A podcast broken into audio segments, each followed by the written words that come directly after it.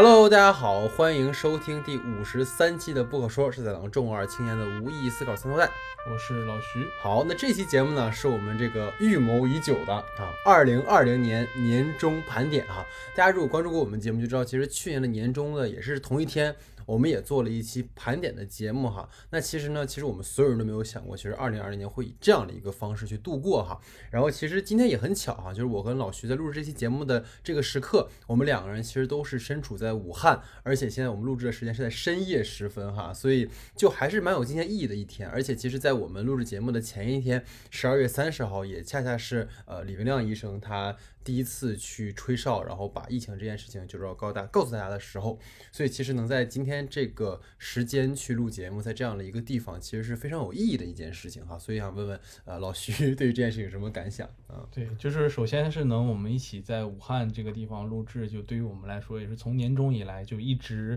年初以来吧，就一直希望的一件事情，对对对，是非常期待的一件事情。然后。终于达成了这件愿望，其实坐在这里也挺觉得很奇妙。当然了，也是在这样一个深夜，就希望今天能好好聊一个，给大家盘点一下这个有点意思的二零二零。对，就是不是有点意思啊，是非常之有意思。二零二零年哈，对，所以其实今天呢，我们也会把节目分这样的几个部分哈。那第一个部分呢，是就我们整个这一年的热点事件去做一个我们的评析和交流。然后第二个呢，主要是针对一个所谓技术原因的一个删减。因为大家如果听过我们那期节目，就会知道去年其实我们是主要盘点了二零一九年的一个技术原因的问题。那今年呢，其实因为疫情的原因，所以很多电影其实呃，你说没上或者怎么样，可能都是因为疫情。但是呢，有些电影因为去年的技术原因延续到了今年，其实会有一个它的发展，包括上映之后，它其实有些删减的问题，这个我们会做一个讨论哈。然后第三个呢，其实对于二零二零年的一个去世影人的这样的一个呃，可以说是纪念吧，因为真的没有想到二零二零年，直到我们节目在录的这个时候，还是有影人在不断的去世哈。其实他们当然有一部分是因为疫情，还有一部分可能是因为各种各样的复杂的原因，但我们觉得都值得在这样的一个时间里去纪念一下他们哈。那最后一个单元呢，其实我们在第四个部分希望做一个展望，就是对整个二零二一年的电影哈，做一个我们的一个所谓呃展望也好啊，或者是说期待也好啊，这样的这四个部分哈。所以我们今天呢，大概是这样的一期节目。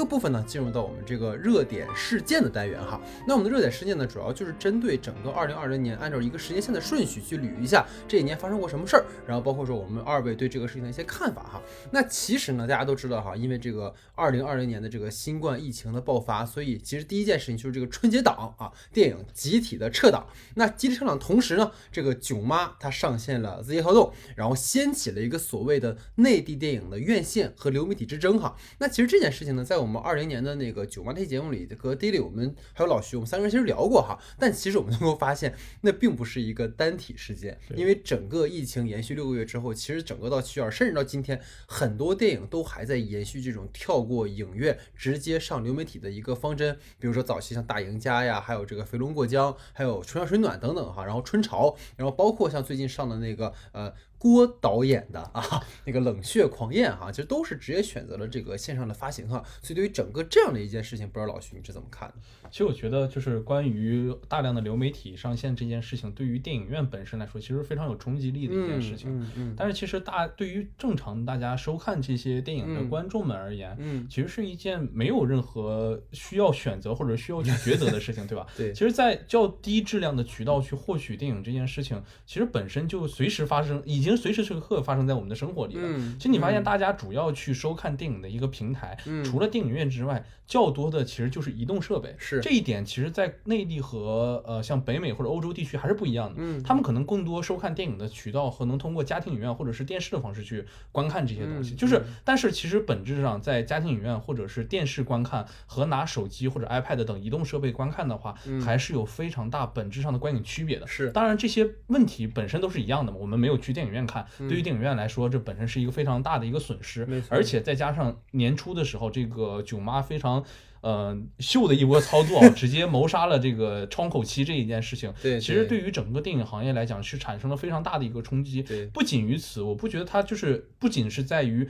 呃要上线的这些电影们上线网络会带来影响。其实我觉得，因为疫情而言，当时你的北影节的时候也发生过很多，就是电影节进入影展的这呃线上影展的这种模式。我们也经历了很多这样去观看的一样内容。但是我首先还是觉得，无论是我们去看电影，或者是用什么设备看电影，但我们一定要决定好的一件事是，这个电影一定是完整带给我们一个充分观影体验的一个电影。对，我们不能说我们拿手机看，或我们拿移动设备看，看一个电影之后就允许中间出现乱七八糟的什么广告啊、主持人啊、弹幕啊、字幕卡这种行为来打断我们去观影体验。我觉得我们已经既然已经选择了一个低渠道的方式去观看电影，那就更不允许被这些东西所挑战。就是你不能让我们吃着一个不好吃的东西，然后再扇着我们的嘴，这些事情我觉得有点接受不了。嗯嗯，但但其实你知道，它其实是一个你没有办法去阻挡的一个趋势。就是虽然我们说可能这种所谓所谓也不是说低质量了，它只是换了一个渠道去看电影的这样一件事情。但是你想，它既然换了渠道，对于资本来讲，它其实就是逐利的嘛，对对吧？我无论是给你放广告也好，还是给你找个主持人也好，其实他们都是为了把他们的利益最大化。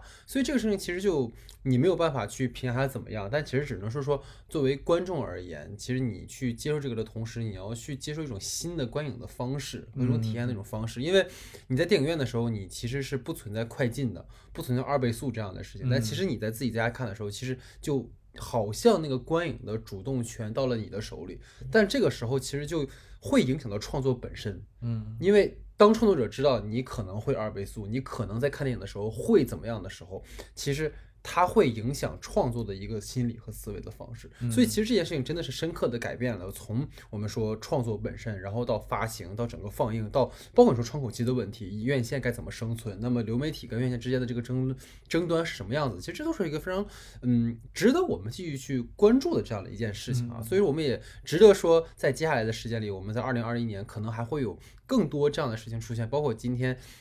直到今天为止，虽然说好像看起来中国的疫情好像是已经好了很多，但实际上世界的范围内正在逐渐的扩大，而且我们国内也会存在一些反弹的情况，所以嗯，我们也会继续关注这件事情吧。但总而言之，我们能够发现这样的一个呃所谓的院线和流媒体之争，好像是一个新事情，但其实哈，我们在。讨论国内的同时，我们放到国外去。由于这个疫情的肆虐，我们能够发现，在整个二零二零年，哈，整个这个所谓好莱坞电影集体缺席了内地院线。那么这个其中就包括像这个《花木兰》，它一开始本来定档的是比较早的一个时间，哈，但因为疫情的原因，所以一直拖到了下半年才上。然后包括像我们所谓的。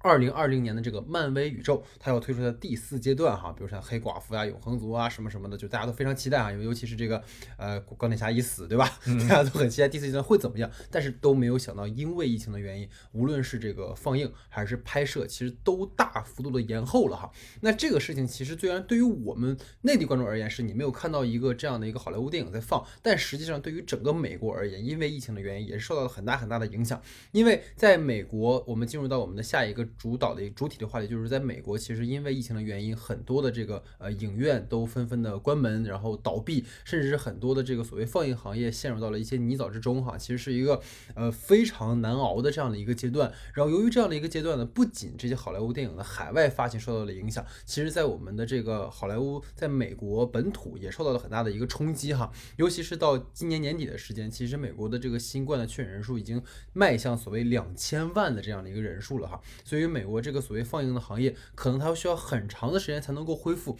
基于这样的一个现实情况，我们能够发现，本来在去年就不断的在争论的这个网飞跟这个传统院线的争的，因为我们都知道，二零二零年的这个呃奥斯卡上，其实包括像爱尔兰人呐、婚姻故事啊，其实都是网飞出品的电影哈。那这样的一件事情本身已经深刻的冲击了好莱坞的这种所谓传统大师片场的这样的一个制度。那到二零二零年整个疫情之后，你会发现这种冲突是进一步的扩大的。那么这样的一个冲突其实表现在整个好莱坞，就包括比如说像我们知道像这个呃，在三月份的时候哈，环球影业其实发布说，包括艾玛呀、隐形人呐、狩猎这样的电影，其实是在院线同步在网上会有一个租赁的这样一个活动。然后包括像迪士尼的二分之一魔法啊，然后包括这个冰雪奇缘二，其实。都有走这样的一个流媒体的发行的一个趋势哈。然后再有一个就是在一个呃被很多人当时在美国很争议的，就是那个《魔法精灵二》那个电影，就是本来是走要走院线的，但因为疫情的原因啊，演员没法开门，所以他又走了一个所谓的院网同步。然后院网同步还不足以，因为院线关门，所以变成了网络首发。所以说，其实《魔法精灵二》成为了第一部网络首发的好莱坞电影。那其实想问问啊，老徐对于这样的一个话题是怎么看的？因为你能够发现，好像一开始我们讨论的是国内啊，这个舅妈怎么怎么样，然后流媒体怎么怎么样，但其实国外好像这个趋势在进一步的延展和扩大啊。所以对于这个事情，想听听你的看法。对，其实很有意思的一件事情，就是你刚才到你说到那个《魔法精灵二》的这件事情，其实你发现它刚开始的计划，其实是在四月十号的时候决定是在全美的电影院和院线同步上映的，但是是由于疫情这个不可抗力的因素，嗯，他没有办法去完成愿网的同发，它只能完成了这种愿呃网络的首发模式。其实这就相当于是你已经在不可抗力的因素因素下，导致你发生到现在的结果，哎，你你必须通过网络首发观呃。所有的观众们都是需要通过网络去观看你、收看你这样的一个影片，嗯，这就是流媒体的一个当下的一个问题，或者是影院和流媒体当下的一个问题。对，就是你在影院和流媒体发生这么强大的冲击和对撞过程中，影院根本不具有任何的话语权，因为在当下的疫情环境里，影院不可能。放映也不可能开门，对吧？你你现在疫疫情已经这样严重了，大家就倡导着不在密集的环境里。但是你说我们怎么样能够在现在的环境里去把这些东西全部呃抹平到一个最正常的环境里，然后让所有的观众们回到影院来？这件事情是不可能的。对于呃院线方来说，是是一个没有办法逾越过去的一个现象。是。那如果在这样的现象里，观众们还有对于这种影音娱乐的需求的话，那流媒体是观众们唯一的选择。没错。你已经把观众们送到这种唯一的选择上，那这个是没有办法的。除非你说让资本们就是牢牢的把手里这个握住，然后告诉他们哪一天哪一天能开放。就是其实你说有没有有情怀的那些资本说觉得啊，我这个片子应该是上影院的？我觉得是有的。但是你必须要给他们一个时间。就你如果不给这个时间悬而未决的话，资本也有挺不住的一天。他们也有应该养的人，应该去带整个资本团队要运作起来的人。他不可能让这么多人失业，那只能选取下策，我们再去安排到流媒体放映。其实关于流媒体放映这件事情，我还刚在就在刚才你的接的一个小问题里，我忽然想到了一件事情，就关于这个低质量的渠道播放的这件事情，我想到的一件事是什么？就是我们想象一下，关于我为什么会说低质量观影渠道这件事。我们想象在全游第八集的时候，第八季刚上来的时候，在它第三集有一些长夜难明的那一集，就是当时他是用的一个全暗光的环境去拍摄的。其实他当时你说导演的监看里，他发现有这么暗的情况，他不会说的，就是他不会让这条过，或者是这样。他但是他有这样的安排或者有这样的取舍的时候，对。它一定是现场的拍摄环境是非常好的，对，导演也是在用 HDR 的显示屏去观看的，对，全都是最高的配置去完成这一场摄影的。但是你由于我们投放了，呃呃，投放了流媒体。所以说我们没有办法像院线那样去采用更高的规格，对，比如说转码完整的 SDR 格式，对，或者是能具备放 HDR 的影院去放这个。当然了，就是全游本来也是电视剧，是它其实投放的大多数渠道其实就是杜比或者是 HDR 模式，对，给大家从电视机上去观看的这样的一部影片。没错。但是你想想，等到我们国人这一件事情，就第三集上热搜说啊拍的什么东西一团糊的时候，你我们有没有想过一件事情？这个东西本身就从 HBO 上面经过了多次的压缩，嗯，再到某字幕组上传到我们的百度云，再经过一次压缩。之后，你拿到手里东西，这里面经过了多少的压缩？我们拿到的到底是什么样的一个资源？我们又在什么样的设备上进行一个观看？这都是在流媒体放映的过程中非常非常重要的一个环节。没错，就是我，所以我才说，就是我们的观影习惯可能对于流媒体这件事情，有的时候会说，哎呀，这么小的屏幕或者这么糊的画质，我们可能没法接受。嗯，但是我觉得，对于呃真的去北美的那群观众来说，他们如果是都是习惯用电视的方式去看，或者是家庭语言方式去看的话，可能可能。真的不会感受到太多的区别，因为平时我们在学校上课的时候，我们进行监看的时候，都是拿电视进行进行回放监看，HDR 的电电视，包括 4K 的分辨率或者 8K 的分辨率，其实那个效果已经非常好了，你也能非获得非常好的一个观影的体验了，就是观看的体验嘛，我们这么说。当然，整个电影院的那种全暗的环境去观看那么大的一个屏幕，当然不至于有，但是说能够在那样的环境里去观察这样的影片，我其实觉得可能对于北美的观众而言，可能自己的观影习惯正在被逐渐。渐逐渐的去改变着。但是我其实现在回呃到国内或者我们想去看一部电影的时候，我的首选当然还是说我们一定要去院电影院院线去看了。但这个当然这是也是说我们有这个疫情没有疫情这个选择是在的，所以我们会选择去呃去电影院观看。但是如果就哪怕是说我不可能走到电影院的话，我也会觉得啊，是不是要买一个电视机，能有更好的方式来再去欣赏这些影片？觉悟很高。对，嗯这也是非常重要的一件事情。对，所以其实我觉得老徐说了一个非常重要的一件事情啊，就是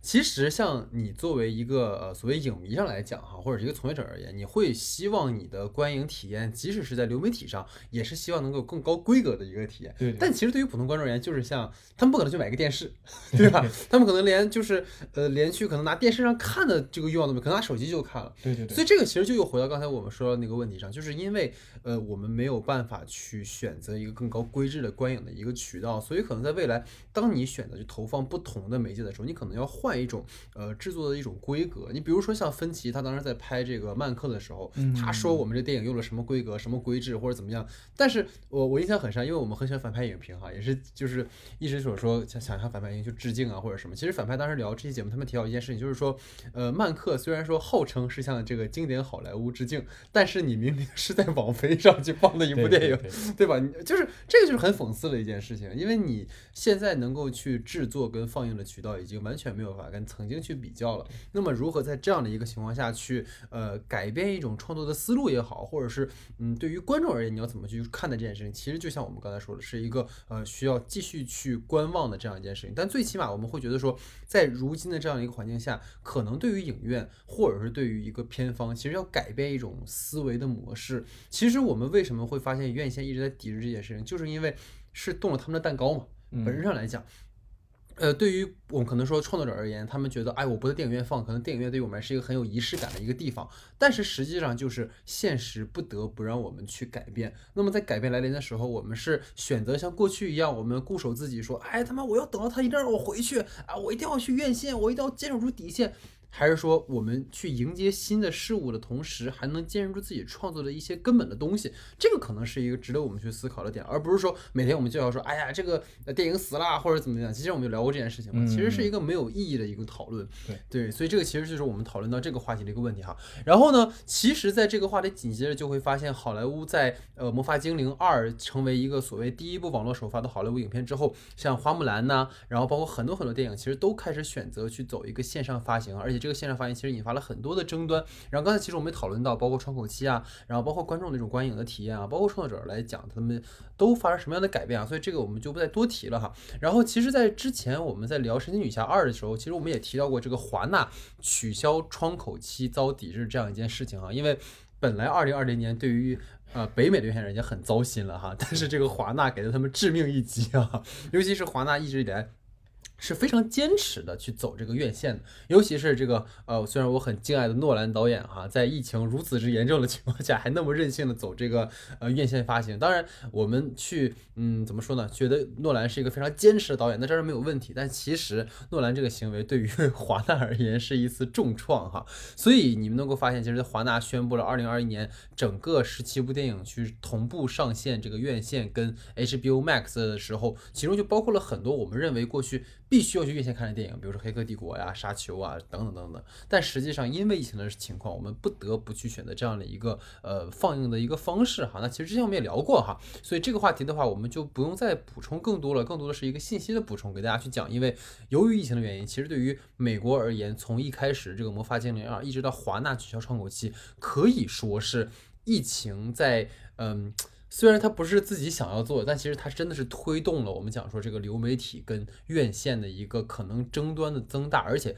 很明显，流媒体是占到了一个优势的地位。你包括其实像呃我们在录制这期节目之前，其实老徐有看到一条新闻哈，它其实就是说因为疫情的原因，然后我们说到包括《神奇女侠二》啊，然后那个《心灵奇旅》这两部电影其实是几乎同步了呃院线跟流媒体，然后我们能够发现，因为观众们想要去看这两部电影，所以他们会去订阅这两个所谓的流媒体的这样的一个平台，而很多的观众在订阅这个平台之后，并不会马上的退订，他们可能会继续去观望，因为这些平台会陆续放映很多很多电影，所以这件事情其实可以作为这样的一个话题的一个收尾。也不知道老徐可能对于呃，由于这个疫情的原因，这两部电影走了流媒体，然后流媒体的这个用户大增，可能也会进一步影响之后的电影的这个放映的渠道啊。所以问问这个看法。其实我这里有想说一个关于我自己的事情，就是我之前不是在韩国嘛，对，然后就是在一八一九年初的时候，当时选择订阅呃网飞，其实是因为一个原因，嗯，当时因为是罗马。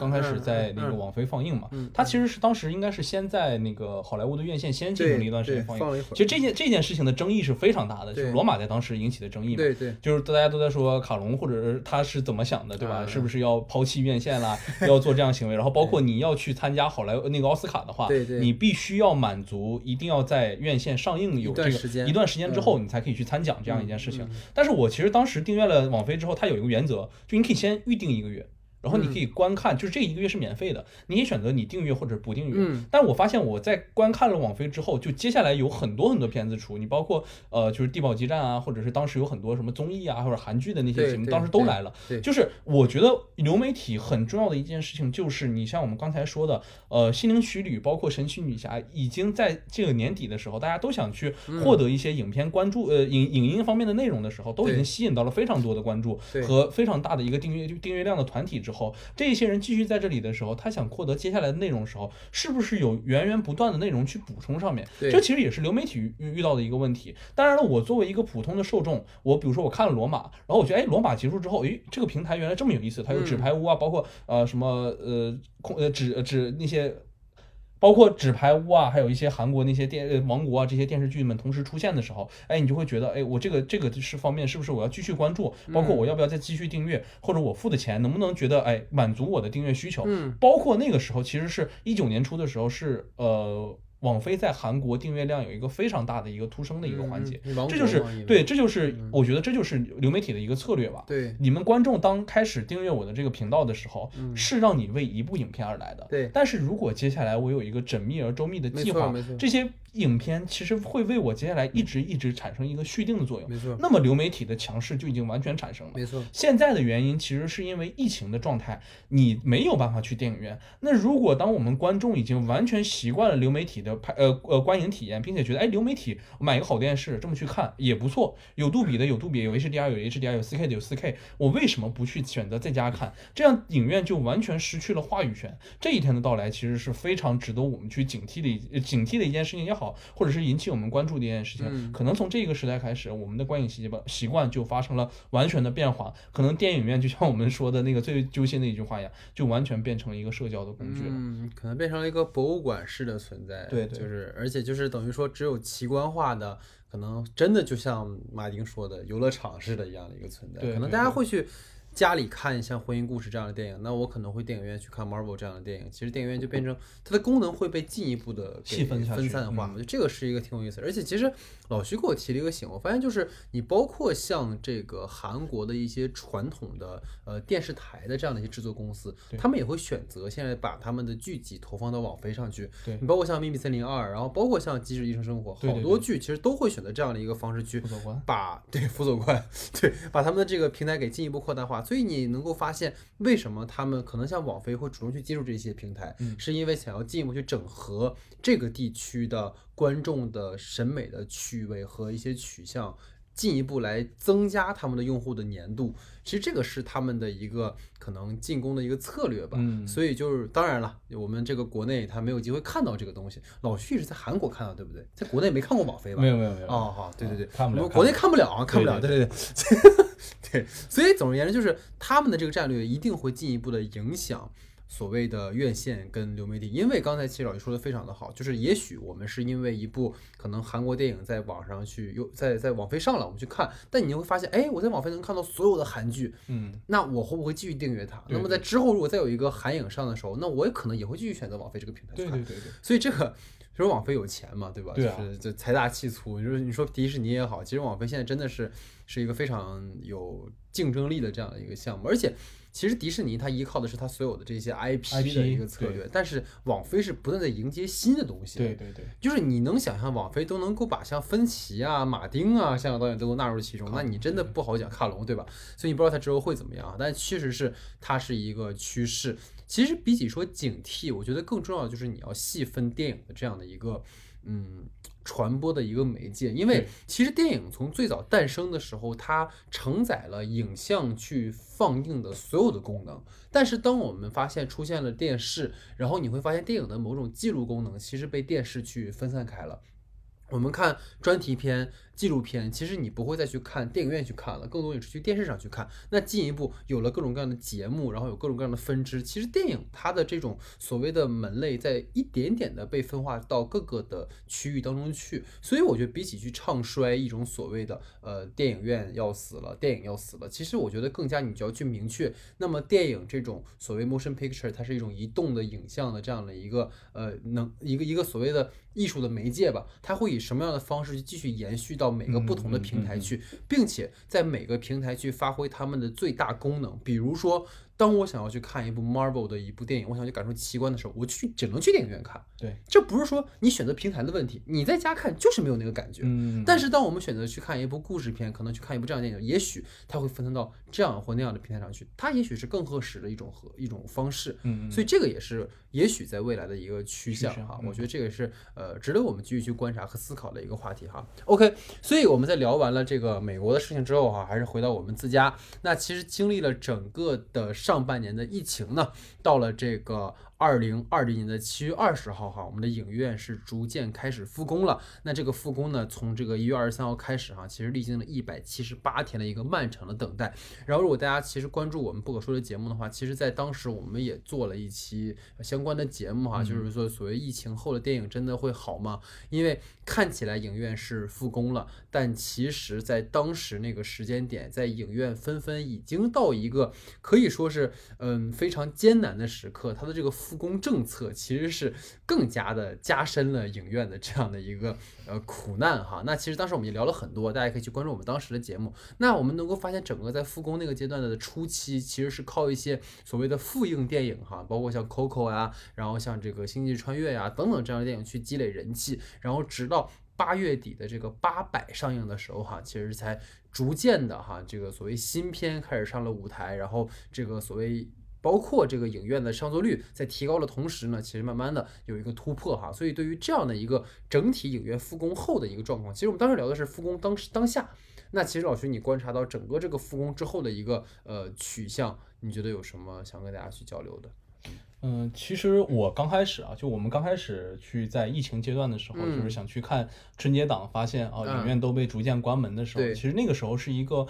怎么说？我觉得我们所有人都是一个非常不舍的一个状态，就是所有人看到了影院门口，始料未及的。对对对，就是忽然一瞬间，就是全国的影院全都关门了。对，然后都在说啊，影院影片信息什么的全部被撤档了，人形立牌全部撤走了。对，然后说我们日后再见的这样一句话，其实看起来是非常悲凉以及悲伤的嘛。然后包括其实，在年初的时候就已经呃去国外了，然后去接着从，但是其实也是一直有关注国内影院的这些信息。然后其实关于说电影行业啊，包括电影院的从业者们啊。纷纷失业啊，包括倒闭啊，这些事情都迎来的时候，其实大家都非常非常期待着啊，什么时候能有一天去电影院再去看一下我们的电影。是。然后到我们去做了那场特别节目的时候，其实也就系统的去了解整个信息，包括一百七十八天的漫长等待，我们怎么样迎来呃新的电影院的这个到来的时候，其实那种的心态是很复杂的。我们当然很希望。呃，我们能走到电影院里去看电影，包括这次我回来的时候看第一场电影的时候，其实也是，虽然说很久了啊，我觉得我们在电脑上看也可以，在电视上也可以，在手机上也可以，嗯，但真的坐到电影院里去观看一场电影的时候，结束那一瞬间，对，灯光再亮起的时候，进入完全黑暗那种前后的环境里，还是能给我带入到自己最喜欢的那个电影的那个世界里的，对吧？然后再包括就是我们当这这是好的事情，但是不好的事情也是吧，就是我们当时曾经说过的关于上座率的问题，刚开始的上座率不准超。超过百分之三十，然后我们那时候还煞有其事的在那去计算，如果按三十的上座率来算的话，影院到底是在亏钱，还是说什么样的一个状态？而且其实当时有很多影院也是的，就如果不复工到百分之五十甚至更高的水平，他们是不会选择开门的，因为开门也是赔钱，没错，对吧？因为更赔，对，更赔反倒就是，但是在接下来的时候，其实发现我们到九月八月底上映那个八百的时候，其实真的算是给所有电影院的。从业人员们的一个一剂强心剂，包括给所有中国的电影从业人员的一一门强心剂吧。就是你会发现，真的有好电影，或者有一个值得大家去看的电影的时候，大家还是会走到电影院去。我们不说报复性观影这样一件事儿吧，但是大家也会去观影的。对。然后从九月二十五号起，每场电影的上座率限制到不超过百分之七十五。然后就是电影院的人其实已经开始逐渐的变多，大家也开始慢慢适应这样的环境。从这个时候开始，迎来了国庆档。就是电影院也开始逐渐变得热闹了起来。对，但你会发现还有个小变化，就是十一月份，其实十一月份的整个票房你可以看往下走的。对，因为十一月份的时候确实没有很多很好的新片。对，大家其实都想扎着呃圣诞档啊或者十二月份的这个档期，好好的去呃真刀真枪的干一下，对吧？然后但是就是很庆幸回来的时候迎来了就是这样的时机，包括这一期这几次的一个新片，我们都有观察过，都有有过做节目。就是我还是希望。嗯，影院虽然是好了，但是有的事情我们是不能忘记的，有的事情还是需要我们在现在的年终回年末回顾的这个节目里，我们好好的说出来的。毕竟电影院也遭遇了很多痛苦的事情和电影院的从业人员们，尤其是那个当时博纳的那个对领导，对他去跳楼这件事情，其实就真的是敲响了一记警钟，就是不仅影院关闭，而且是开始死影人了。嗯，对，就是他真的是一个很。很严重的事情，我觉得就这次来武汉去呃体验生活的时候，也会有一种感觉，就是好像大家现在过得非常的开心哈，但其实开心之下有很多事情，他可能大家都没有忘记，只不过我们不想再提它。但很多事情其实如果我们不去真的去思考它，去真的警醒它的话，其实很多事情可能它会在某未来的某一个时间去往复。就跟这个时候也是一样，它整个长达一百七十多天的一个关门，好像在名义上讲，我们是为了这个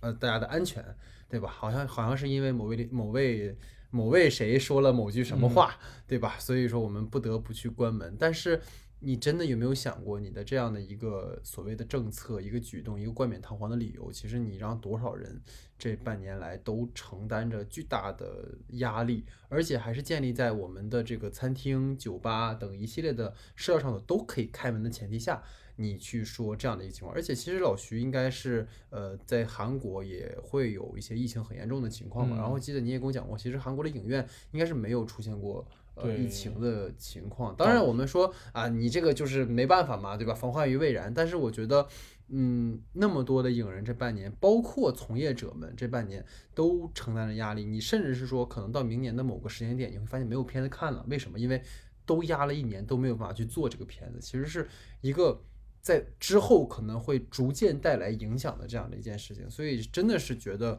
当然，我们俩在这说没有什么意义了。我们又不是决策者，我们也没有话语权。我们可能只是在这跟大家去分享我们的观点。但是，可能对于我们而言，最直接的，对于我们的听众，或者是对于呃我们这些影迷、普通人而言，可能更重要的是什么？是告诉大家要去宽容一点。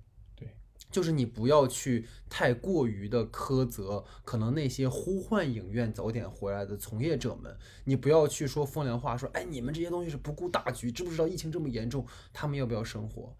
这个其实是我觉得对于我们而言能够去影响到或者是希望传导的一个关系，就是对大家都宽容一点，因为每个人都有他们的苦是你不知道的。嗯，对我觉得这个可能是一个呃更重要的事情了哈。当然了，也许未来的某一天，当我们成为从业者，我们也会遭遇同样的一些情况，但也是希望能够去大家互相之间多了理解一点吧，好吧？所以这是我们对这个这样的一个话题一个看法哈。那。接下来呢，在整个影院复工之后呢，很多和电影相关的一些呃事儿就出来了。那么接下来呢，就是大家都非常想听的啊一些敏感的话题时间啊。老徐呢，在今天录节目之前一直跟我讲说，这是我们最后一期节目，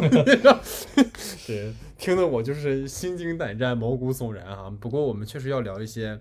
蛮有意思的话题哈，就是在今年的下半年，尤其是在这个影院复工之后哈，有很多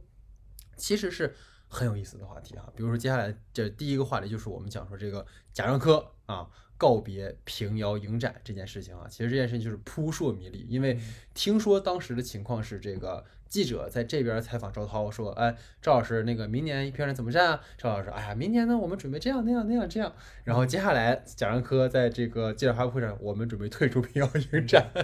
对，所以这件事情其实也是有很多的说法啊。有人说是跟当地政府的这个政策谈的不拢，然后也有人说是因为一些放映的影片没有获得龙标，然后包括像这个不止不休啊，这个妈妈和七天的时间啊，猎流等等等等影片哈。所以对于呃贾樟柯退出平遥影展这件事情，老许你有什么看法？嗯，其实当时也关注了，就是关于平遥影展的事情嘛。其实也是有很多，呃，也是有有不错的很多的影片，其实都进入了平遥影展。对对对，尤其其中的那个藏龙单元嘛，其实这个藏龙单元也蛮有意思的。嗯，就是他在给影迷们颁布这个藏龙单元的时候，卖票的时候都是以藏龙 A B C D 去发售的。对，就影迷买票的时候，发现自己买的那个电影名叫藏龙 A、藏龙 B、藏龙 C 和藏龙 D，然后他们所对应的就是 A B C D 所对应的就是不止不休、妈妈和七天的时间、猎流。和汉南夏日，嗯，其实我关注平南呃平遥影展倒是为什么？就是因为呃十月底的时候就是釜山电影节，嗯，就是今年呢，其实釜山电影节也有很多的，就是中国的一些不错的片子，其实包括里面的妈妈和七天的时间啊，还有。呃，猎流和汉南夏日都有在那个呃釜山电影节上映，还有野马分鬃，他们都都在那上映了。所以我其实蛮想看看大家的口碑，然后再决定我去釜山电影节的时候看哪几部片子。毕竟时间还是有限的嘛，对吧？其实当时也是有着重关注过这件事情，然后就在微博上刷到几个人的微博，就是说他们在他们是观众群体，然后在买了票之后被紧急的短信通知，在藏龙 A、B、C、D 这四场的票全部被呃取消了，并且钱已经原路返回到他们的账户里了，就是已经没有办法观看了。嗯，所以就导致在当时产生了蛮大的讨论，说这四个影片是因为什么原因被同时下了。如果说某一部电影出现了问题的话，那可能某一部下的原因。对。但如果同时没出现的话，大家可能联想到了，就是前几天媒体场放映这四部片子的时候，他们所看到的版本都是无龙标版本。嗯。就有人在媒体群里曾经说过这样一件事情，然后就传开了啊，说平遥影展这这些片子可能有的部分是无影无龙标放映的，才遭遇了这种被退票啊、被停止放映的这样的一个现象。嗯。但是我其实觉得。呃，当然了，符合规则这一件事情是很重要或者很必须的一件事情。但是我其实觉得贾导的心切是很迫切、很急待的，呃，很急切的想在疫情的这个时间节点上，给大家看到更有生命力、更有活力的这些，不光包括是新人作品，或者是有自己艺术表达的这些作品给大家看。而且其实通过这四部影片，包括他们所取得的这些成就来看，你包括不止不休，其实是描述了我们的调查记。者的一个故事，妈妈和七天的时间在釜山也获得了很不错的一个口碑和反响。嗯猎流也是这个届平遥影展上面非常重要的一个最佳导演的一个获得者嘛，对吧？然后包括汉南夏日也是一个。在武汉发生的一个电影，但是它不是疫情拍摄，它在疫情之前拍摄的，其实有点像就是少女成长那种故事，其实也是一个非常好的一部影片。其实他们都属于好电影，我也非常理解，就是科长遇到这种好电影，对这种爱像爱子心切，也不能说爱子心切吧，就是看到了一个美好的事物，很迫切的跟大家分享。我觉得好电影对于我们或者对于这个公众号或者对于我们所做的这个栏目来讲，其实就是这么样一件事情。我们遇到了好的东西，很迫切的想分享给大家，并且是这样的一个影展，可能会通过这样的方式去。去完成，但是就是让人觉得这一切都来的很突然。我说的很突然，其实不只是因为被退票这件事情，还有就是贾樟柯在那个幕后的时候说的那些话。嗯，就是他说他当时，我觉得跟我很非常感动的一件事情就是，他看到穆勒了嘛？他说费勒，费勒，他就在看着费勒那个像的时候，他他就哭了，他就觉得这就是我觉得非常复杂的一个情感，因为我觉得可能费勒就是对于他们来讲，可能启迪了那一代近代中国电影的那个人，他可能是一个更。对于贾樟柯而言，可能是一个需要学习的一个人，去辅佐了整个中国电影的一小部分人的发展的一群人。对，但是我觉得对于这一些电影或者是这些电影的导演们，我觉得贾导可能是那样的一个人。对，他也意味着我们的那个费勒，或者说我们可能过了几十年的那个电影节的那个奖项，会不会是叫贾樟柯奖，或者是这样的？我觉得这都是非常有意义的一件事情。我觉得电影。可能对于我，我不能说我们吧，就是对每一代电影人来讲，都是一个传承。我觉得有这样事情的发生，我们要从两个维多个维度去理解吧。我们不能只从单一的方面去理解它没有龙标，所以没有办法上映这件事情。我觉得什么问题，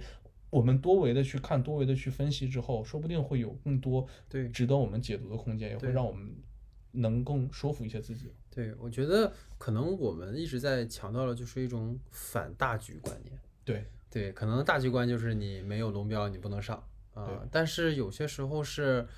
到底什么更重要呢？嗯，对吧？我们好像一直在跟这个事情做对抗，就是我们到底是为了这个规则，我们可以牺牲一切，还是说我们有一些表达或有一些风骨在？其实，嗯，当然，我觉得，因为我们不知道真相。对我们对于很多事情都不知道真相，其实大多数时间里，我们都是在用我们自己的价值观，包括我们在给大家呈现不可说的节目的时候，也是我跟老徐两个人的价值观去呃思考这样的一个事件。那么我们对于这个事件思考的角度，也许是幼稚的，也许是呃浪漫化的，可能我们把科长想象成了一个斗士，想象成了一个啊为这个电影事业付出一切的这样的一个有奉献精神的人，那可能人家也只不过就是因为呃一些。可能经济原因或者一些别的问题哈，就没有办法。但是其实这就是我们的角度。可能对于我们而言，就像刚才老徐说的，我们觉得就跟呃之前说 First 影展的时候嘛，就是有给娄烨颁奖的那个事情，就是这就是可能对于每一代的电影人而言，我们都需要一个图腾，我们都需要一个领路人，嗯，这样的一个人会引导着中国电影，或者是引导着这些创作者们往一个更好的方向发展。而且更重要的问题就是。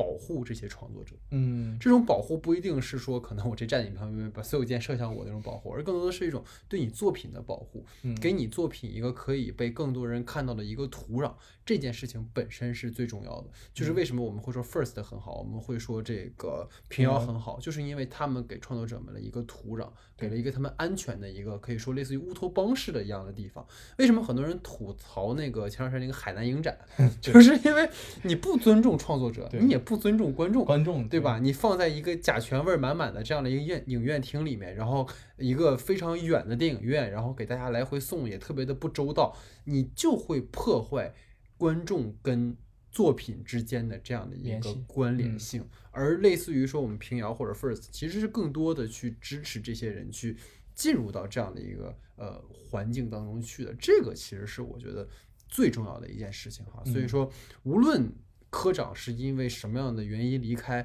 但至少从前几届的平遥影展上，我们能够看到一个真的是希望有好电影被更多人看到的这样的一个初心在做的一个贾樟柯。包括我觉得像去年他说张艺谋跟贾樟柯这个对谈，说关于电影的每一秒钟，其实也是一个非常有意义的一件事情。包括跟李沧东、跟杜琪峰，这都是在。每个地区的非常有标杆性的一些导演们，那么当这些电影人们坐在一起，然后作为可能观众们、从业者们、学习者们去看的时候，这是不是也是一种传承？这也许也是的。所以这就是一种可能对于贾樟柯而言，他自己的一种坚守、一种保护、一种支持、一种。他的呃，对于电影的一种爱吧，嗯，对，所以这是我们的一个想法啊，可能又幼稚了，对吧？对，无限，我们的节目就是一个无限主观的，对，无限主观的节目，对。但我觉得也没有问题，这就是我们的价值观，这就是我们的思考的方式哈。那接下来呢，其实刚才我们提到了这个科长告别平遥影展，其实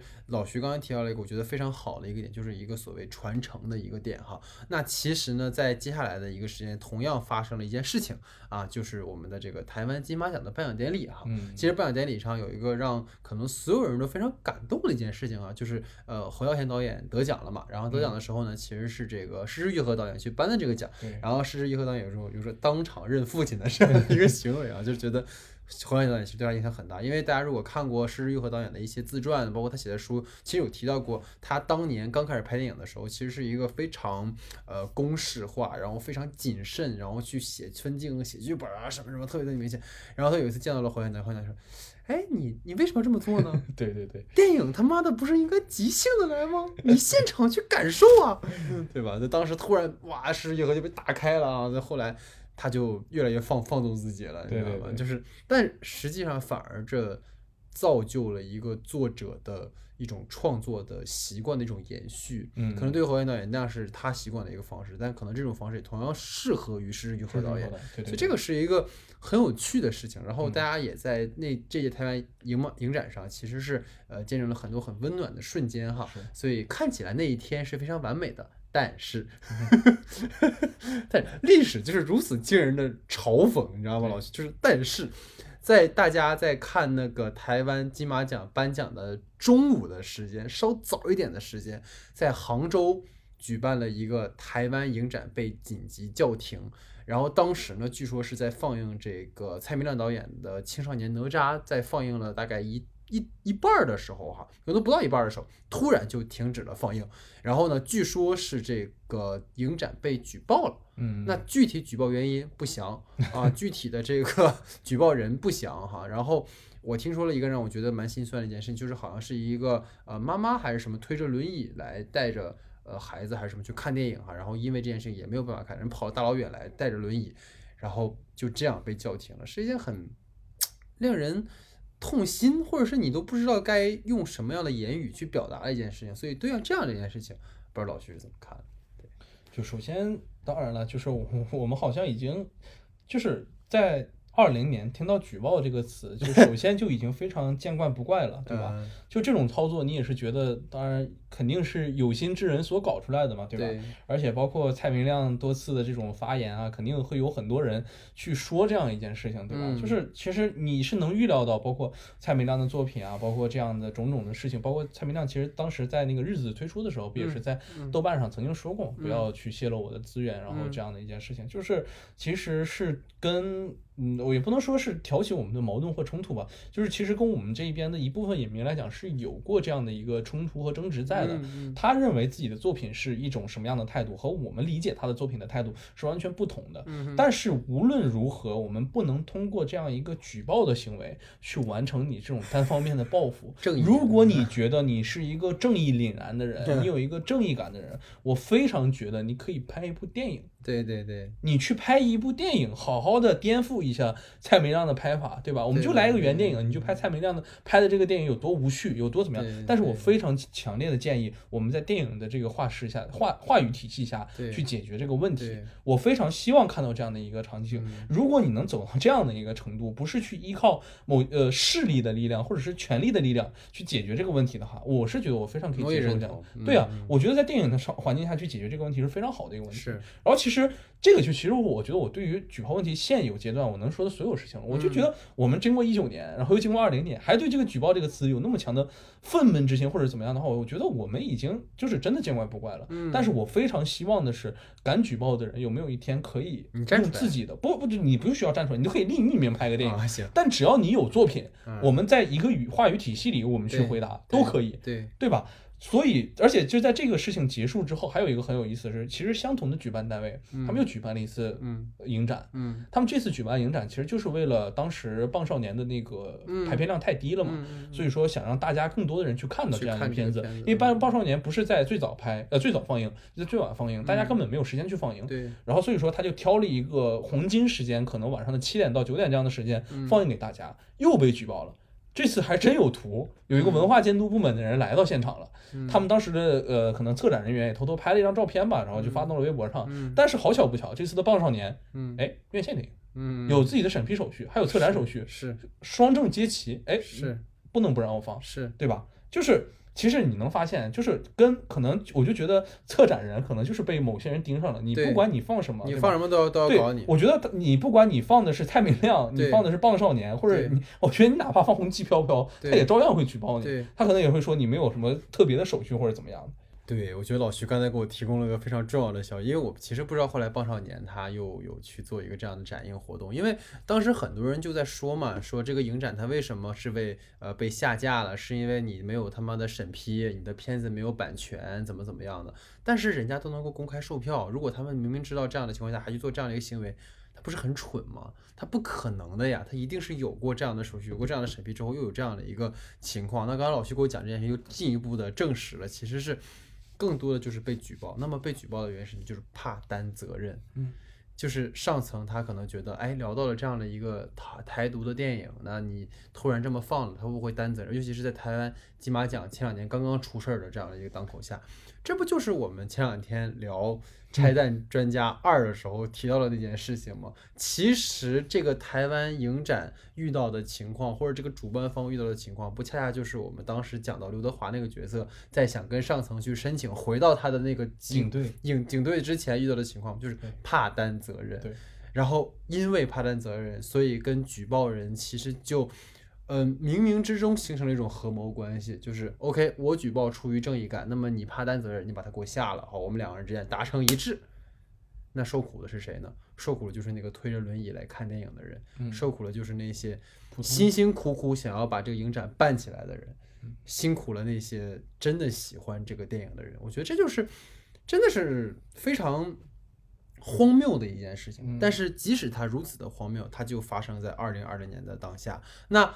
说到举报这件事情，我就想提到另一件可能跟电影没有什么关联，但是让我非常之不可理会的这样一件，就是在前两天，呃，我我我跟老徐也很喜欢听脱口秀哈，然后我们之前去上海，总想去听一听那个呃所谓线下的这个效果的脱口秀。那其实就有说到这个年末哈，就是刚刚。呃，前两天还炒得非常热的一件事，就是呃，李诞他们好像做了一个所谓的这个反跨年的一个晚会，然后在那个晚会上呢，一个叫杨丽的女脱口秀演员呢，说了一些啊，貌似去呃冒犯到男性群体的这样的一些话，然后导致了呢，这个网上有人说要去举报杨丽的这个个人的这样的一件事情哈。其实这件事跟电影没有关系，但是其实它关联到了一件事情，就是。一个所谓举报这件事情，其实它是一个没有任何成本的，可以去嗯剥夺他人权利的一件事情。就像刚老师其实讲了一个很重要的点，就是如果你真的不认同蔡明亮，那你就用你的电影作品或者用你的文字，你去真正的用一种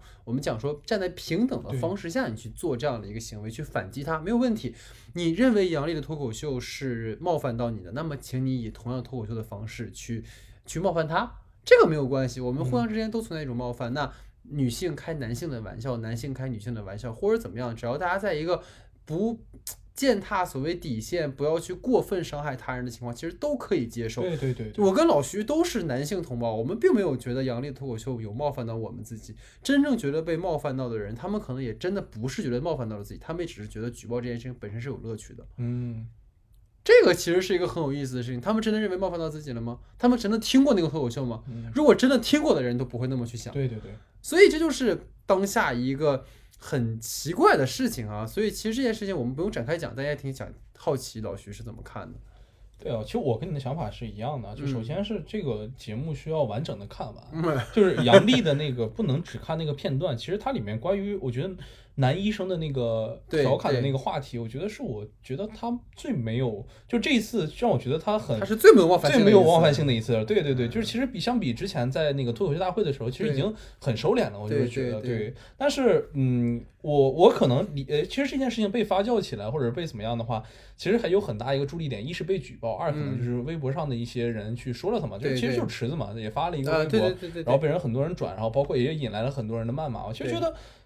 这件事情就很好了，就是你是一个有身份的人，在社会上，杨笠也是个有身份的人，你们都是脱口秀演员，这就更好解决了。对，也没有存在什么举举报，当然不是可能是池子举报的了。但我非常喜欢的就是，你可以发表你的言论，我也可以发表我的言论，但我无限期待在你发生的环节的时候，你用脱口秀回击。对，这是非常好玩的一件事情。我也很喜欢看到这样的我反击的画面，就是他用他的思维，用他的缜密的那些呃脱口秀的逻辑和能力来说，呃写的这样的脱口秀。那你觉得哎，他说的有问题？你觉得这个脱口秀不该是这样？该是呃。罗翔老师那样，那好啊，你写一个你认为的脱口秀来回击他，或者是你用你的方式去解决这个问题。我特我特别期待，我也很期待，因为池子不是也开了自己的那个脱口秀的俱乐部嘛，我也很好奇，就是能不能在你的俱乐部里，你。做出这样的还击或者这样的力量，然后让大家知道，我很觉得就是非常好的一件事。我们在一个话语体系里，在同一个起跑线上或者同一个平台里，我们去竞争，我们去完成这件事情。我觉得我对你无限的尊重，无限的 respect，但是不能我们去用举报的方式，或者在背后用一些暗戳戳的方式去来诋毁人家。这件事情是我是不能接受的。我也无限建议所有被激怒的男性朋友们，简单学学几个脱口秀段子，发到网上，对吧？发到网上，B 站。抖音、快手这么多平台，不是很喜欢那个短视频吗？我们发几个，对吧？你们、你、你、你们觉得如果有被冒犯，那我们就自己写几个段子回还击他。没错。我们能不能做到不用不不吐脏口，然后不能不用一些很激烈的语言？对，我们不去呃激怒到对方，但是我们能够把自己的这种冒犯感体现出来。我很期期待这种行为。对，我觉得这就是一个可能当下大家是在呼唤的一个一个环境，但是是不可能。很快达成了一件事情，就是 能不能在一个同样的话语体系里去沟通一件事情。嗯就是其实包括我们做节目也是一样的哈，就是很多朋友们会给我们去留言啊，和我们去讨论电影啊。其实我们非常的感谢大家能跟我们去做这样的一个互动哈。那无论跟我们的观点呃是相持的还是相斥的，其实我们都愿意去听各位的观点。但是很多时候你会发现，很多讨论是建立在呃你说你的，我说我的。嗯，就所谓鸡同鸭讲嘛，就是我们明明在讨论一个事情，但是好像呃互相之间都不去听对方在说什么，这个是一个很可怕的事情。就是如果我们能够在一个呃平等的，大家互相听到对方声音的这样一个环境里去听的话，其实当然大家都是欢迎的。嗯所以这个嗯，我觉得也是希望如果在二零二一年能够有改善的哈，是一件好事，因为二零年大家其实都。已经受了很多的伤害了哈，希望大家不要再互相去呃抨击和谩骂了。哎，but 啊，接下来这件事情呢，我觉得是对的。啊 有些有些人啊，就是欠骂，你知道？不是，但这个也不是这么说了啊，开玩笑啊。但我觉得更多的是接下来这个事件呢，其实是一个更有意思的一件事儿了啊，嗯就是真的没有想到，二零二零年会以这样的方式给他的呃最后一个月加这么多的戏哈，就是在二零二一年的啊，二零二零年的十二月二十一号。啊，这个一百一十名编剧，就是他主要是那个读书的那个一些宋方金啊，然后包括史航啊，他们那一批人哈，就是联合的去抵制郭敬明和于正。啊，那他们呢，其实是呃，包括一百一十位一位的这个编剧、导演、制片人，然后后来又加了四十五个哈，然后他们联合的签名，然后点名批评哈这个于正、郭敬明借这个综艺节目炒作，然后呢，拒为他们的这个抄袭行为道歉哈，然后并呼吁说，这个抄袭剽窃者不应成为榜样，应把他们从这个公众媒体中驱逐出去哈。所以对于这样一件事情，不知道老徐是怎么看的？嗯。其实很奇妙，就在我们录制节目的三四个小时前啊。啊，郭导发了一条微博哦。啊，他在替十五年前的自己写的一本小说《梦里花落知多少》嗯抄袭庄徐女庄徐庄宇女士的小说《圈里圈外》，嗯，发了微博的公开置顶道歉。火。哇，终于承认自己的错误了。嗯我也不知道是不是因为这个《晴雅集》的票房啊实在是太过可悲，想搏一波热度，然后再去上映。当然了，里面也写的很诚恳，就是很公正的道歉，说自己逃落逃离了那个，就是收到判决书的时候并没有登刊抱歉，所以在现在的时候在自己的个人媒体登呃道歉了嘛。嗯然后承认把自己这个写书的稿费所有的全部在呃零六年的稿费啊、嗯啊清算给庄宇女士啊，嗯就是这样的一个行为，我其实觉得就是呃郭敬明的这种行为啊，就是在我看来，当然了，我首先我是觉得联合抵制这件事情当然是 OK 的，可以的，对吧？嗯你也要允许这样的事情存在的。是但是我还是要觉得要警惕一件事情，就是我们一定要看透这件事情，对吧？嗯嗯就是他到底有没有抄去抄袭，到底有没有发生什么样的行为没错没错没错？当然，如果这个力量一旦被滥用起来的话，嗯它终归还是有一个上呃顶峰的力量会是制约这一切的嘛，对吧？我也不希望看到这种力量可能会过过过多的参与到我们的创作或者是各方面的环节中，对不对？而且很重要的一件事情就是他自己现在已经印证了，对吧？自己的十五年前是发生了这种事情。那么这种漫漫的岁月长河里，他究竟有没有改变？为什么在十五年后才第一次承认自己的错误？这其中的某一些细节哈，其实都蛮值得大家品而且。还是在就是自己的电影票房不佳，然啊后被大家联合抵制这个当口下。对，嗯所以说，哎呀，我觉得最好的状态是不给他热度，对对对对吧？就我们都要都不提这个人，都不说这个事儿这个事儿翻篇儿就过去了。我觉得某流量明星的这个公关也可以考虑像学一下郭老师的这个公关。如果嗯当时那个某双二字明星的公关能稍微做的。呃及时那么一丢丢啊，可能都不至于发生到后来那样的一些事情哈。对对对对，所以这个事情其实我觉得更多的想跟大家去做一个分享的，在于说为什么这些编剧、导演、从业者们会用这样的一种方式去，好像类似于大字报的方式去做一个这种抵制。就是，难道我们没有所谓的这个？刚老师说的非常好，没有这个上面的一些制度吗？没有一些政策吗？当然有，但是为什么这些人他们做了抄袭的行为，就是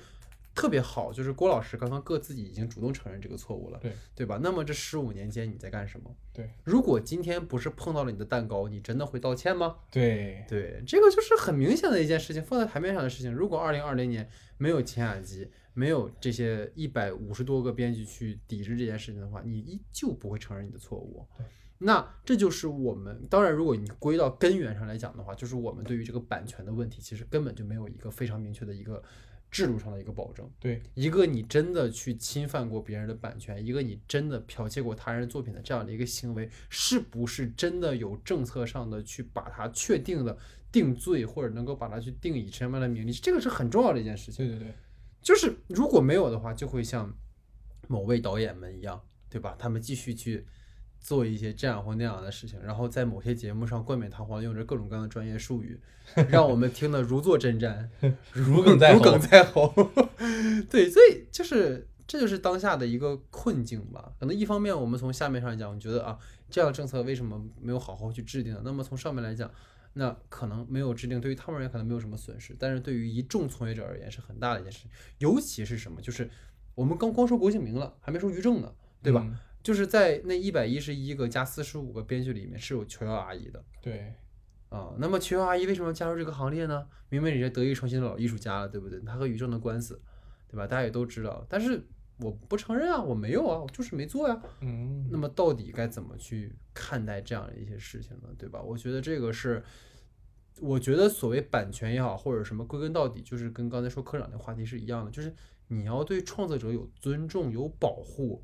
这个土壤如果不够去保护这些人的话，他们就会越来越少。对，创作者少，对于我们国家的这些文化产业的发展是没有好处的。并且如果他们没有底线了，其实超一个、超五个，对于他们来讲是没有任何道德上的他的。原创能力会成倍的递减，对对，大家，超是没有成本的。嗯，就是我把你的东西拿过来改一改，翻上去，那大家看起来一样看，反正我有热度，对吧？你都会去看。但是对于那个真的用心去做这个东西的人呢，他承担了什么呢？对，这种人活该就被抄袭，然后被扔到大海里，没有人记住他们。这个我觉得是不应该的哈。所以编剧们、导演们也应该是出没有办法再出此下策。是他们但凡能够，就比如说嗯读书的那些人，他们能够去上面去举报他们或者怎么，又提到举报这个词。嗯但是你有名义哈，你你你以这样的身份去做的话，他们不可能出这样的一个去所谓做一个完全没有法律效力的一个道德上的一个一个宣判。对对，但是到底是什么让这些从业者只能以这样的方式去做？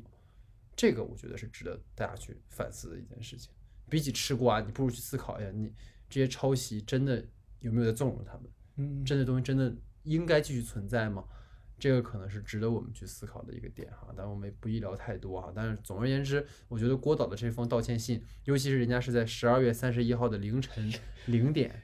多么好的一篇公关文啊！赶着二零二零年的最后赶着二，零年最后一天，哇，我真的是太有心了，我真的是太有觉悟了，我的天呐，这怕是斯坦尼的体系吧？是沉自己都浸式信了的表演，自己都信了，对，所以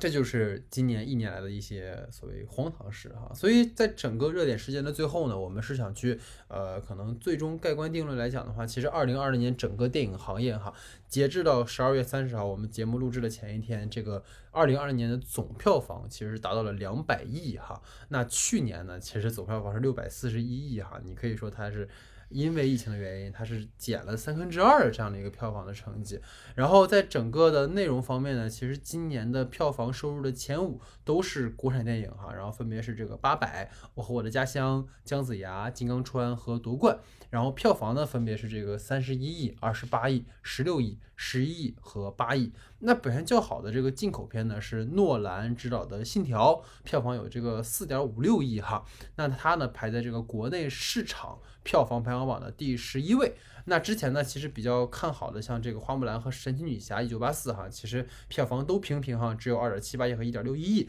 所以说，这个其实就是整个一年下来的一个整个中国内地电影市场的一个、呃票房数据哈。但我们也能够发现，从这个数据就能看来，这五部电影至少有四部电影都是有这个主旋律的这样的一个背景啊。所以在后面我们会继续讨论这个话题哈。所以总而言之，这就是整个二零二零年的热点事件的回顾。好，这是我们第一个部分哈。那我们的第二个部分呢，其实进入到了一个技术原因删减哈，这个其实是我们一九年的一个主题，核心主题哈。那其实今年呢，我们主要选了三部片子哈。那其实呢，想跟各位去讲的是，这三部电影在我们的这个不可说都有做过长节目，然后在每一个长节目里面，其实我们都有非常呃 详细的讨论哈。但是大家有没有发现一个问题？这三期节目老徐都没有参与。对，对，其实今年下半年我承受了很多。在我这个年龄不该承受的这些痛苦，对，因为老徐由于在韩国嘛，所以我每次在录。国内电影的时候，我都会先说一句：老徐因为个人原因缺席了本期节目。对，但实际上就是因为老徐在韩国没有办法看到，所以其实比起说去讨论技术原因删减，其实更多的是跟大家去啊再回顾一下在这些电影里删减哪些内容，更多的想听听老徐对于这些电影的看法，因为我们当时已经聊得非常透彻了，而且八百其实是创了我们节目的一个收听的一个记录哈，也非常感谢大家哈。所以说，在整个技术原因删减主要针对三部电影哈，就是八百一秒钟跟夺冠。那对于八百呢，其实我们。在一九年的回顾节目也提到过哈，当年其实是在去年的时候，这个电影本来在上影节要放的，然后因为技术原因，然后被呃下架了，后来这个公映呢也被取消了，然后在这个当时说是四百一十一天之后的二零二二年的这个八月二十一号。这个电影呢，它就是啊，并且最终获得了一个三十一亿的票房成绩，是非常好的哈。那其实我们当时节目也提到过，这个里面删了很多很多的戏份哈。比如说这个阮经天，他饰演的其实是一个台湾的一个日籍的一个平民哈。然后呢，他因为看到这个日本人去实施一个屠杀，然后说着日文，然后被这个当时在这个呃中国人，然后认为是一个。间谍，然后被吊死啊，这个部分其实是有被删减的。然后包括在这个电影当中出现的这个所谓的护旗的段落哈，因为那个旗子其实有真实错误，那也被删减了很多哈。然后包括里面其实有包括像王千源啊、李晨呐的一些啊台词哈，包括一些嗯行动，其实是有一些细微的删减的。然后更重要的，其实这个片子它有一些，比如说对于这个呃砍杀日军呐，然后包括日军去凌迟中国俘虏啊等等等等这些戏，然后包括青帮的一些戏份，其实都有一些删减。包括姚晨啊等等等等，然后再有就是这个片子其实本身是适应时是一个黑白的一个色调的，然后后来改成了一个彩色啊。我估计当时为什么管虎会选择跟这个曹郁合作，也是因为看了曹郁拍的那个《南京南京》啊，是一个黑白的电影哈，所以说做了这样的一个改变。所以这就是对于这个片子整个删减的一个看法啊。然后大家如果想去听我们的那个呃长节目讨论，也可以听我们八百那期节目。那其实主要想听听老徐对于这个片子有没有自己的一些补充的看法，因为确实当时没有跟你好好去讨论一下这个片子。对对对，其实我也是，就是等八百和刚才你包括说过，这其实这三部片子我只看了两部，就一秒钟到现在也没有流出那个资源线上的资源嘛，就也没有办法观看。然后八百和夺冠就相当于是在小荧幕上观看的，因为我在自己电脑看的。但是其实整体观看下来的，我自己个人的观感吧，嗯，其实非常不错的。当然，呃，里面出现了很多，就是包括其实那期节目也听了啊，你们光是聊的被删减的那些环节，其实也觉得都是非常可惜的。但就现在呈现上来的效果来讲，其实我觉得八百算是。同样的这三部片子里面，可能是完成度相对较高的一部片子，或者是在这个基础上，其实能发挥主线没有被破坏的过多的这样的一部片子。至少，呃，我觉得管虎导演想给大家所体现的关于这种嗯家国意识的形成啊，和我们这种民族责任、民族责任感的这些事情，其实有一个非常好的一个呈现的效果。其实也被我们呃很多观众也能够看到的。当然了，但是这样的一部影片，其实就你刚才所说的那些被删减的环节嘛，其实也是很。可能是当时看过媒体场的一些呃人们去回忆起来的这些东西，但是主要一想到之后，其实觉得非常的可惜，因为我觉得可能这部片子才是能够贯穿下来整个具有灵魂，或者是整个片子具有它独特特性的一个片子，因为我们刚开始也说过，就是想体现一个呃。包括民族呃民族感的这种形成，包括家国意识形成，其实是需要一个较为群像系的一个表达才可以说出来。其实里面我很很多更多想说的是关于张译这个角色，其实也没有给到一个比较完整的这样的一个故事线。他其实相当于感情在最高峰的时候，嗯，就直接卡住了，就不见了。就我是觉得这块应该会有很多内容，但待会儿你可以再提醒我一下，就是我你们在聊的时候，这边的戏份是不是有被删减或者怎么样的？就是我其实觉得对我个人而言，这个戏份是比较可惜的。然后还。有一个就是关于说阮经天这个事情，其实也在呃，包括上一期节目我们讨论的时候，可能之前讨论的时候也是说过，就是在拆弹专家的时候，嗯，就真的这就是一件关于意识形态冲突的这样一件事情，嗯，到底。一个地方的人能不能杀一个地方的人？嗯，中国人为什么要杀中国人？中国人为什么要打中国人？嗯，我们因为意识形态造成了多少的悲剧和惨剧？对，从过去，从很早很早以前到现在，到近代，到现代，到现在，我们这个土地，整个地球上都无时无刻的都在发生这样的惨案，发生这样的悲剧。我觉得这样的一件事情，对于所有的中国人而言，看到这部电影的人而言，都是非常具有重要意义的一件事情。而且我也非常不理解的，就是关于护旗的那个。片段其实我觉得这是一部如果说是拍国国国民党的一个片子的话，嗯。其实它并不存在于美化或丑化，嗯，它其实完全是在塑造那个过程，对，这个事情是非常重要的。对，他们最根本的意义上来讲还是中国人，嗯。但给大家科普的是中国人这个概念，这个其实非常重要。的。你不管是湖北人，不管是福建人，嗯。不管你是上海人，不管你是东北人，你任何地方的人到了这个地方，你身上的制服和你的意识形态已经发生不重要了，你最重要的是，当面临外敌的时候，你怎么产生你自己的独特的意识、独特的爱国意识、独特的爱家意识，嗯。这个是最重要的事情。嗯。嗯对，其实八百就是当时真的有讨论特别多哈。其实刚才提到张译那个角色，确实是在大的一个故事线上，他本来是一个准备逃跑了，对对对然后后面突然就不见了那个角色，然后嗯到后面又突然又出现了了一下。啊那这个没有就没有考证哈，到底他有没有后面删一些戏？嗯当然，其实节目也没有聊太多这个话题，但是其实更多就是你刚才提到一个很重要的一个点，就是对于中国人打中国人这件事情，其实就是又又你看每每期节目必提的韩影时间就到了，对吧？所以就是你提到的腰北狂潮里面，其实就确实有提到过这件事情，不要管他妈什么意识形态，就是我们很多时候真的会因为这件事情，就包括我们今天在前面的节目里提到了很多很多的事情，都是这样的，不仅仅是意识形态的问题，是我们的观念的问题，是我们可能价值观的问题。基于我们不同的价值观，我们会发现网上出每天都在有很多很多的厮杀，很多很多的这种。呃，这这雷光电火的一些一些这种冲击的事件发生，但实际上真的有必要吗？我们都是一家人，说白了，我们都是中国人。那为什么我们内部要有这样或那样的一些对于彼此的谩骂？其实真的是一件让我觉得很不能理解的事情。但是好像又在今天是一个，嗯，已经习以为常的事情。对对，所以这个可能也值得我们，我觉得我相信导演也会有这方面的一些表达的想法在哈。对所以这是八百对于整个这个片子的一个问题。然后其实一秒钟，刚才老徐提到没有看过哈，但是其实呢，有一些比较明确的一秒钟的一些删减的段落，因为之前我们在录那期节目的时候，有朋友在下面批就是留言说你们，请你们明确有没有删减再来讲这件事情啊。我今天呢就来回答那位朋友，对 对对，我们是明确了有一些删减的部分哈，就是也其实是想跟大家也没有必要我们再去纠结什么，但最起码让大家知道它确实删了一些东西，因为其实我相信一秒钟一定是有很多张艺谋真的想讲的东西在的。但是因为这样或那样的原因，我们看不到它。包括这电影，其实我们在去年节目也提到过嘛，因为技术原因，它是第一部去年因为技术原因下架的电影哈。然后后来也是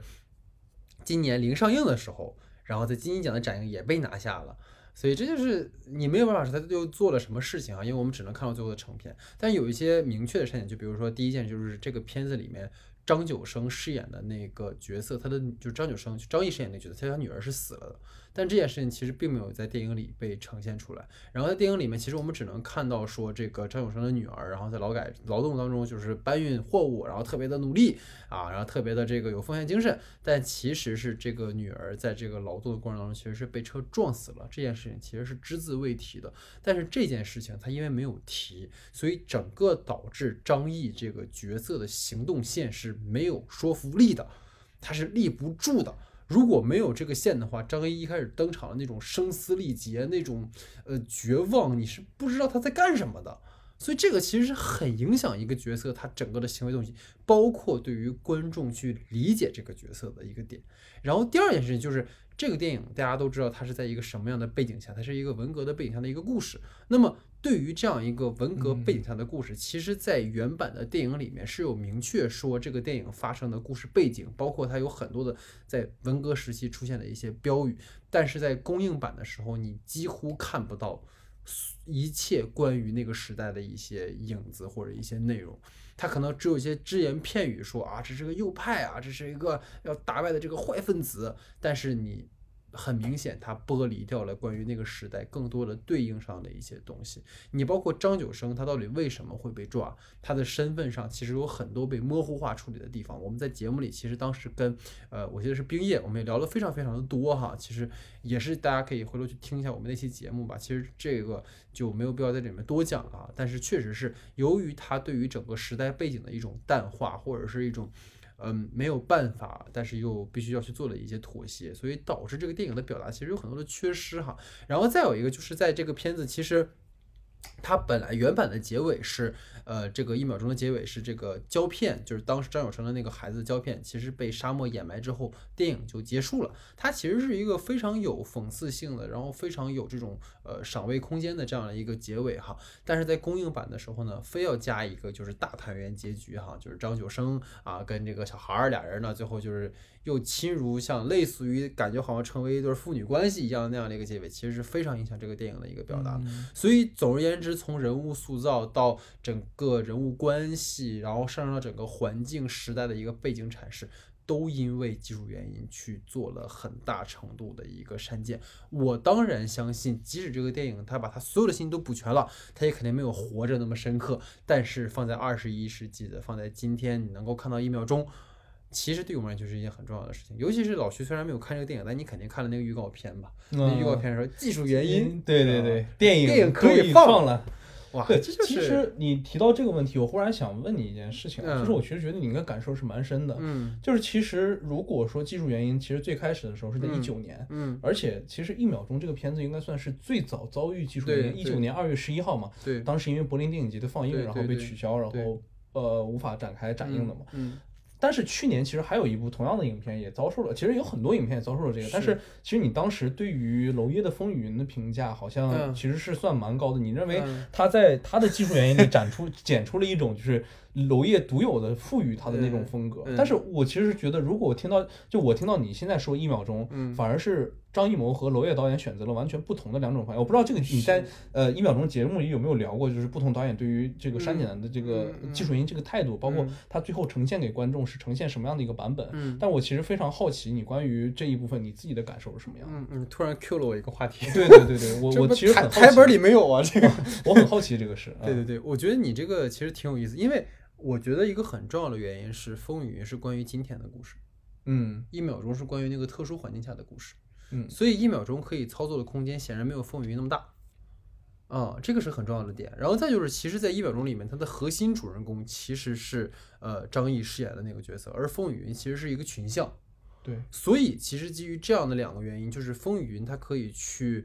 调控的空间会比一秒钟更宽一些。嗯，然后呢？其实《风雨云》更多面临的一个问题是在于说，他对于警察的角色，然后包括这个一些情爱的戏，我们都说娄烨喜欢什么东西，对吧？然后包括陈冠希的这些删减，嗯，但这些东西其实他，嗯，可以去减损一部分，但是不影响他整体的表达，因为他的整个人物的架构是在那儿的，他的冲突是在那儿的。但是一秒钟不是，一秒钟是，如果你不把他带入到文革的背景，如果他的女儿。没有死的话，这故事其实它的冲突就不存在了，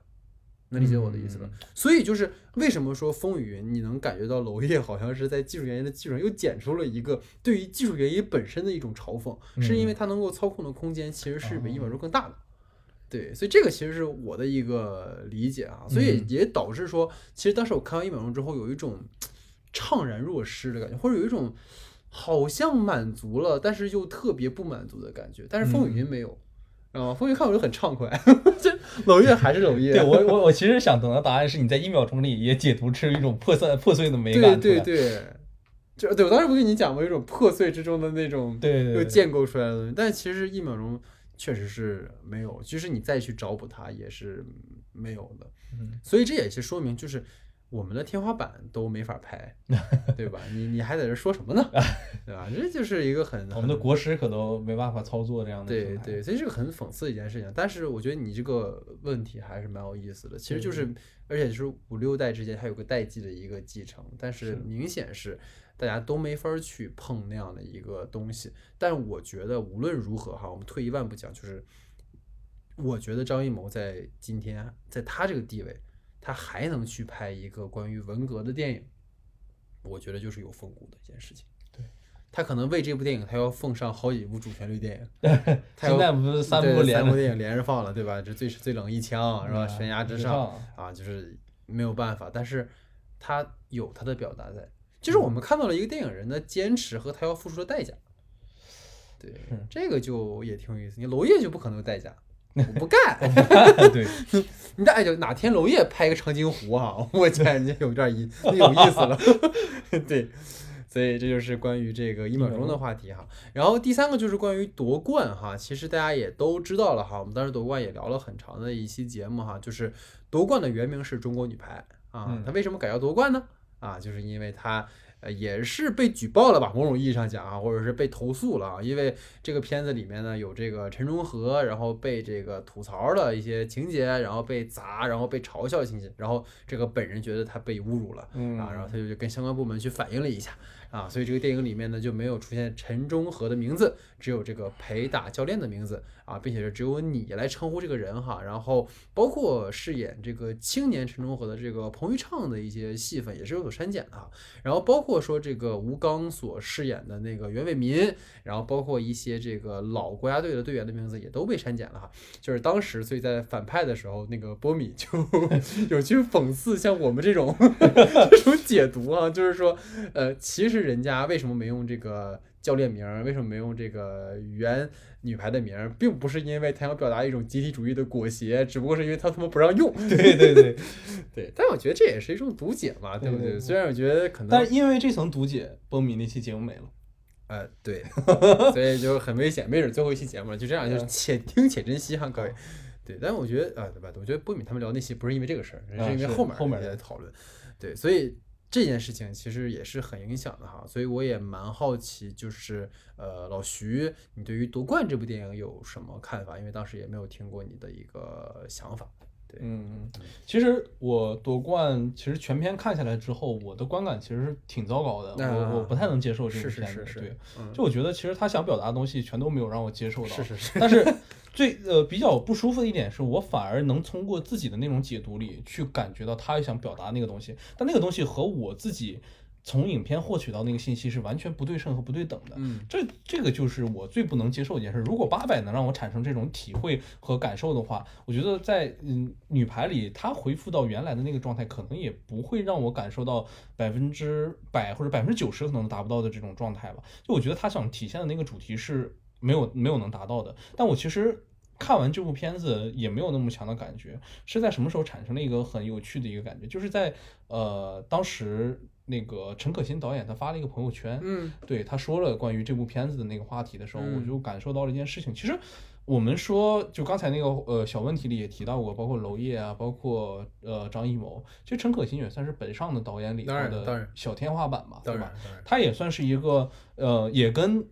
呃，就是怎么说呢？可能跟政府关系啊，也可能跟投资方关系啊，跟北北就是大陆地区的这些电影行业的人，也算是接触较为深的一个人，而且自己本人也有非常可观的这种行业经历和行业东西的是在的。就我觉得，连他也要遭遇这种事情，就是发出那种从这一，就是从我们这个拍子拍摄到这个片子完成，我们经历了非常非常多，经历了很多事情。嗯，而且就是让我感觉到，其实。每一个人，或者是在现在中国电影里的每一个剧组或者每一个群体们，嗯，至少有相当大的一部分人是希望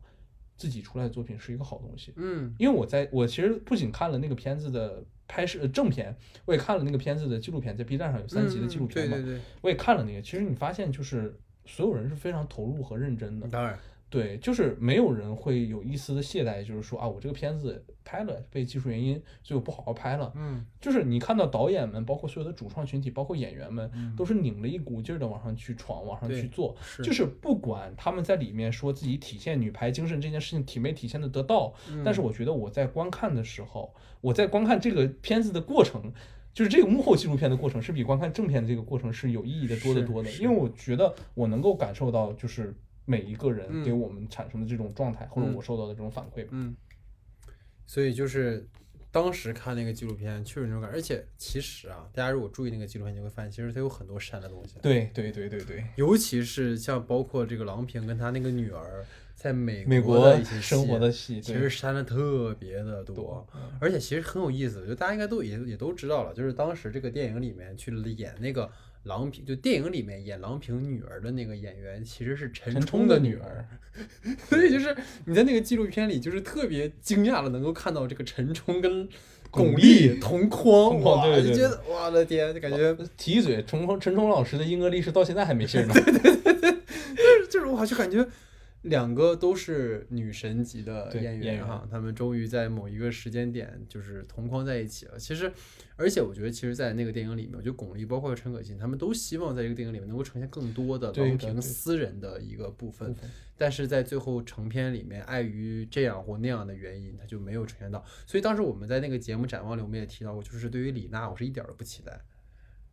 李娜真的是一个比郎平更不可说的人，对对，但是你你怎么去拍呢？对吧？这顶抗上级吗？啊，对啊，你没法讲啊，而且人家就直接出走了，对吧？对他是真的有现代体育精神的人，但是现代体育精神是跟我们的这种体育精神其实是有相不合的地方的哈，所以对，这个当下的舆论环境环境也不一样，对所以这个就很难去去讲了。我都能想象到到时候李娜上映大家会说什么了，你知道吗？就是对，所以为什么要拍这样的一个人，对吧？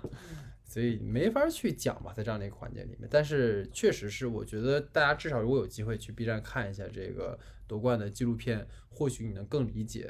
主创们想给你看到的是什么。对对，但是我们最后其实没有看到，很可惜哈。但是，呃，也可以说，反正刚才以上提到的这三部电影吧，其实是今年比较有代表性的对于这个技术原因删减的一个呃呈现哈。但是有更多的电影其实也经历了这样或那样的技术原因，那其实我们不在这里去多做强调，因为就比较松散了哈。其实就包括像《除暴》啊，啊，包括我和我的家乡啊，然后包括像这个《冷血狂宴》啊，然后包括像《花木兰》啊等等等等电影，其实都有这样或那样的一些呃小删减、小改动哈。但是其中其实更多的，比如说像这个《我和我的家乡》，其实是因为高晓松老师的一些言论，然后包括《冷血狂宴》，就郭老师那电影，其实是因为这个范冰冰啊，他其实是因为自己的一些税务的问题哈，其实都有这样或那样的问题，所以也没法去讲哈。然后呢，其实这里面还有一个挺有意思的事儿哈，就是那个。怪物猎人这部电影哈 啊，它实现了这个所谓的中国影院的什么？一日游。一日游啊，就是上映当天啊就被下架了，享受了跟昆汀一样的待遇。对对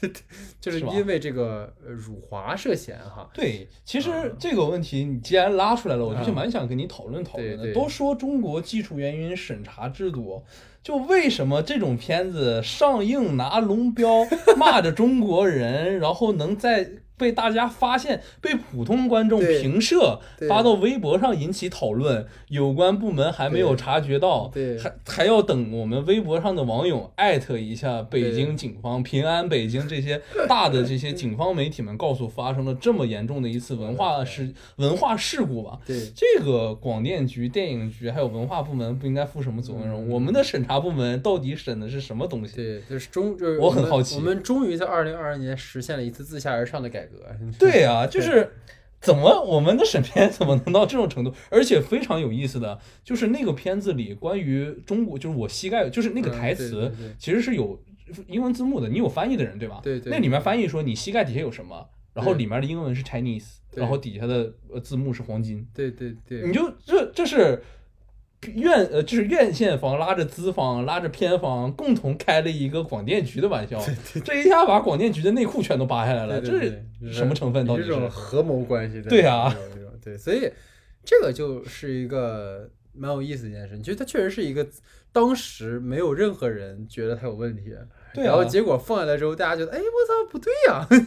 这这这个这个美国导演保罗安德森一下享受了比我们庄艺谋导演还要高的这种身份，待遇，就是不。审直接放进去了。这到底谁是在贵阳人？我发现哎有点贵阳人呢不一定是，嗯，老阴阳人了啊。对不对？对，所以反正这就是一个，也是今年的一个奇怪现象之一吧，哈。所以说，刚才总而言之，就是对整个二零二零年的技术原因做了一个我们的回顾。好，这是我们整个的第二个部分哈。那我们的第三个部分呢，其实就是一个比较 让我们很很悲伤的一个环节哈，突然突然 就是煽情起来，就是关于这个二零二零年的逝世影人哈。其实二零二零年我刚才我也提到过，它不仅是呃一些影人因为新冠疫情去世了，还有很多影人在这一年就也不知道是怎么样的情况，就有很多自杀的，然后有很多出于其他的原因哈，就是去世的一些人。所以我们也希望借由我们整个二零二二年的一个盘点的节目吧，对这样的一些影人做一个嗯所谓的祭奠。当然我们说的肯定不全哈，所以说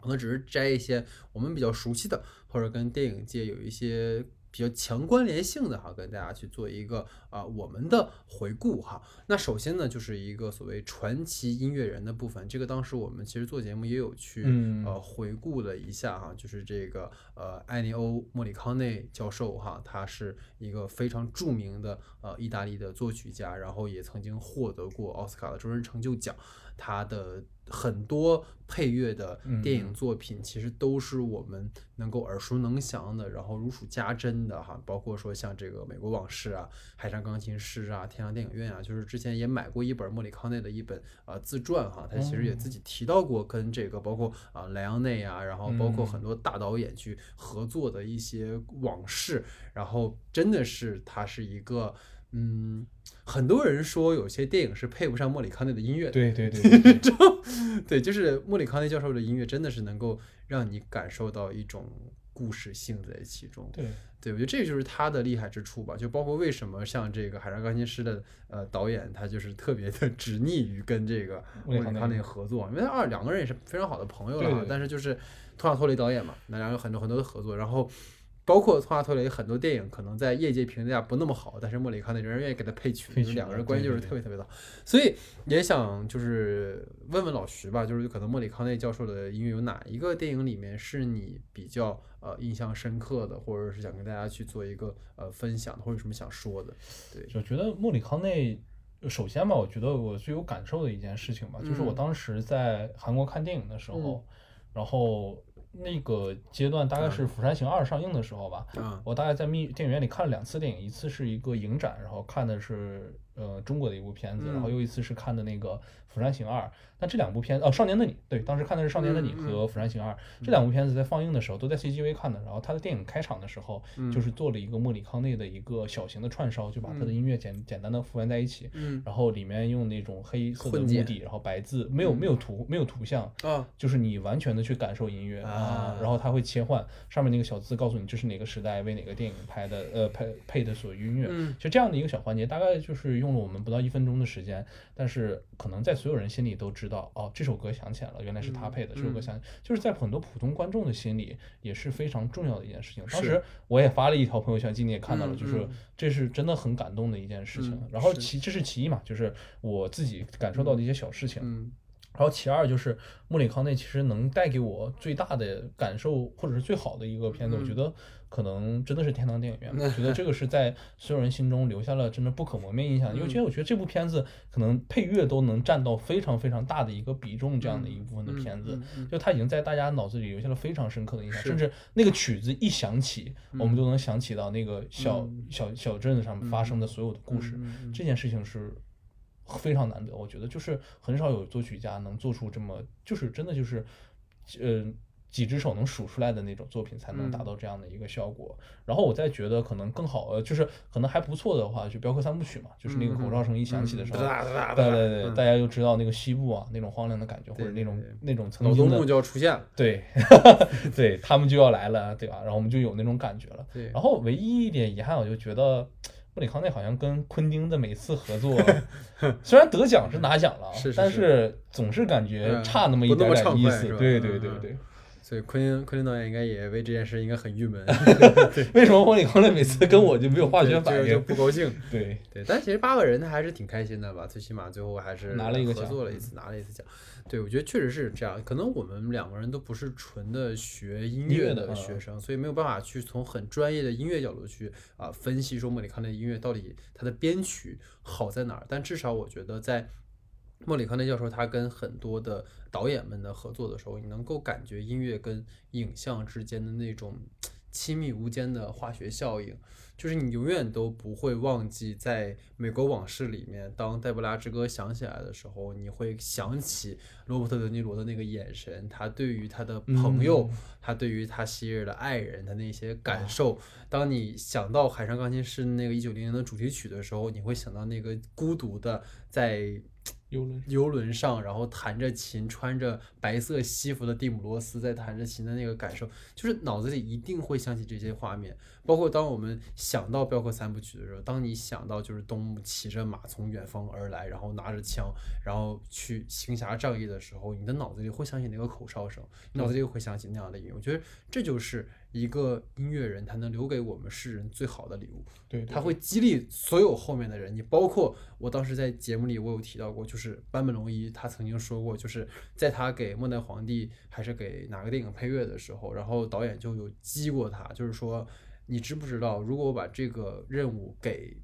莫里康内的话，他会马上帮我完成。末代皇帝，末代皇帝，对。然后坂本龙一就跟打了鸡血一样，他妈的，老子都给你写出来看一个，然后写出了就是也是得了奥斯卡奖的，对，呃，音乐哈，人家人家版本龙一老师都已经那么的就受到他的影响，很多音乐人都都受到受到他的影响，所以真的是一个呃值得我们去纪念和怀念的大师。我觉得，嗯，一定对我们是有启发性的，他的音乐一定会流传到一代又一代的。喜欢电影的人，然后从业者的心里去哈，就是这样的一个大师。然后其实除了莫里康内以外，其实还有一位就是这个呃潘德列茨基哈，他其实是一位波兰的作曲家，然后曾经为就包括《闪灵》啊，然后《驱魔人》呐等作品去配乐哈。然后他也是在今年的三月末的时候离开了我们哈。但其实如果大家一提到《闪灵》这部电影，就肯定会想起它里面那个特别骇人的音乐哈。但是我觉得这也是。跟说莫里康尼老师是一样的嘛，就是它其实是相辅相成的一件事情。对对对对，真的好的音乐，它一定不会呃完全抽离掉你的这个电影。其实我们前两前聊那个《神奇女侠二》就讲到嘛，就是其实你会发现汉斯季默的音乐跟他这个电影其实不搭，不搭。尤其很多时候你会觉得好像汉斯的音乐就是已经凌驾于他那个影像之上。就是你闭眼睛感受汉斯的那个音乐的时候，他那个画面已经不。你脑子里可能在配蝙蝠侠的那个画面，你知道吗？就是这可能就是他不太搭的地方。但我觉得好的音乐人真的是可以跟。电影导演去有一个非常好的链接的哈，这也是值得我们去纪念的一个人哈。所以刚才提到是这个传音乐人的部分。然后呢，其实如果聚焦到我们整个东亚，其实整个二零二零年也是一个让我们很难过的一年啊。尤其是啊，我跟老徐其实是分属日本区和韩国区的这样，因为其实我从小是看韩影啊，不日影啊、日剧啊，然后包括这个日漫比较多的嘛。然后今年其实接连有两位我非常之喜欢的日本演员相继。离世，而且都是以自杀这样一种让我们觉得很惋惜的方式哈，然后去离开的。然后这其中就包括我们说这个三浦纯马哈，这个日本演员，然后他其实出演过像《恋空》啊，然后《银魂二》啊，包括《血色星期一》啊，然后包括《进击的巨人》啊等等作品哈。然后其实我相信很多人呃认识三浦纯马是因为《恋空》里面的那个银发少年哈，就是他跟 Gaki 之间的那种，嗯，虽然在今天看来很狗血，但是其实是。纯爱的一种恋爱的一种模式，然后其实三浦春马他本人是一个哈鲁马嘛，我们就亲切的唤为他。其实他是一个非常嗯温柔的一个演员，然后他其实在很多电影里面都呈现了他不同面向的表演，然后包括其实呃在。刚刚出资源啊，大家有空可以去找一下那个《行骗天下》，就是那个长泽雅美她主演的一个呃剧集，后来变成了电影。然后其实三浦春马在那个剧集里面，呃电影里面其实是有出演的，然后其实是一个很重要的角色。然后其实当时根据导演讲的话，他们是希望在之后的一部里面继续去延展春马的这个角色，但是因为呃春马就是离开了我们，所以没有办法，只能去改剧本。包括其实春马在整个的这个秋季档的时候，其实有一个剧集叫这个前段情史是。跟那个松冈莫优两个人去共同出演的，但是因为他这个离世的原因，然后制作方本来是准备这个剧就不放了，但是后来想说不希望这个剧集被呃雪藏，所以是放了四集还是五集的，所以。真的是很遗憾的一件事情。然后另一位演员其实就是竹内结子。刚才我们提到了那个呃，就是《行骗天下》里面其实是也有竹内结子出演的。然后其实当时的制作方就是希望能够把长泽、三浦和竹内这三个人的线索在下一部电影里面继续延展开。结果就是那两个人就都离开了，我们就真的是非常之可惜的一件事。然后其实提到竹内结子，她其实主要是活跃在电视剧的这个领域，然后包括像《热血教师》啊，然后《午餐女王》，然后包括我个人非常之喜欢的就是这个。他跟木村拓哉合作的那个《冰上恋人》，就是那其实是一代人的青春，就是而且杰子姐姐她是一个。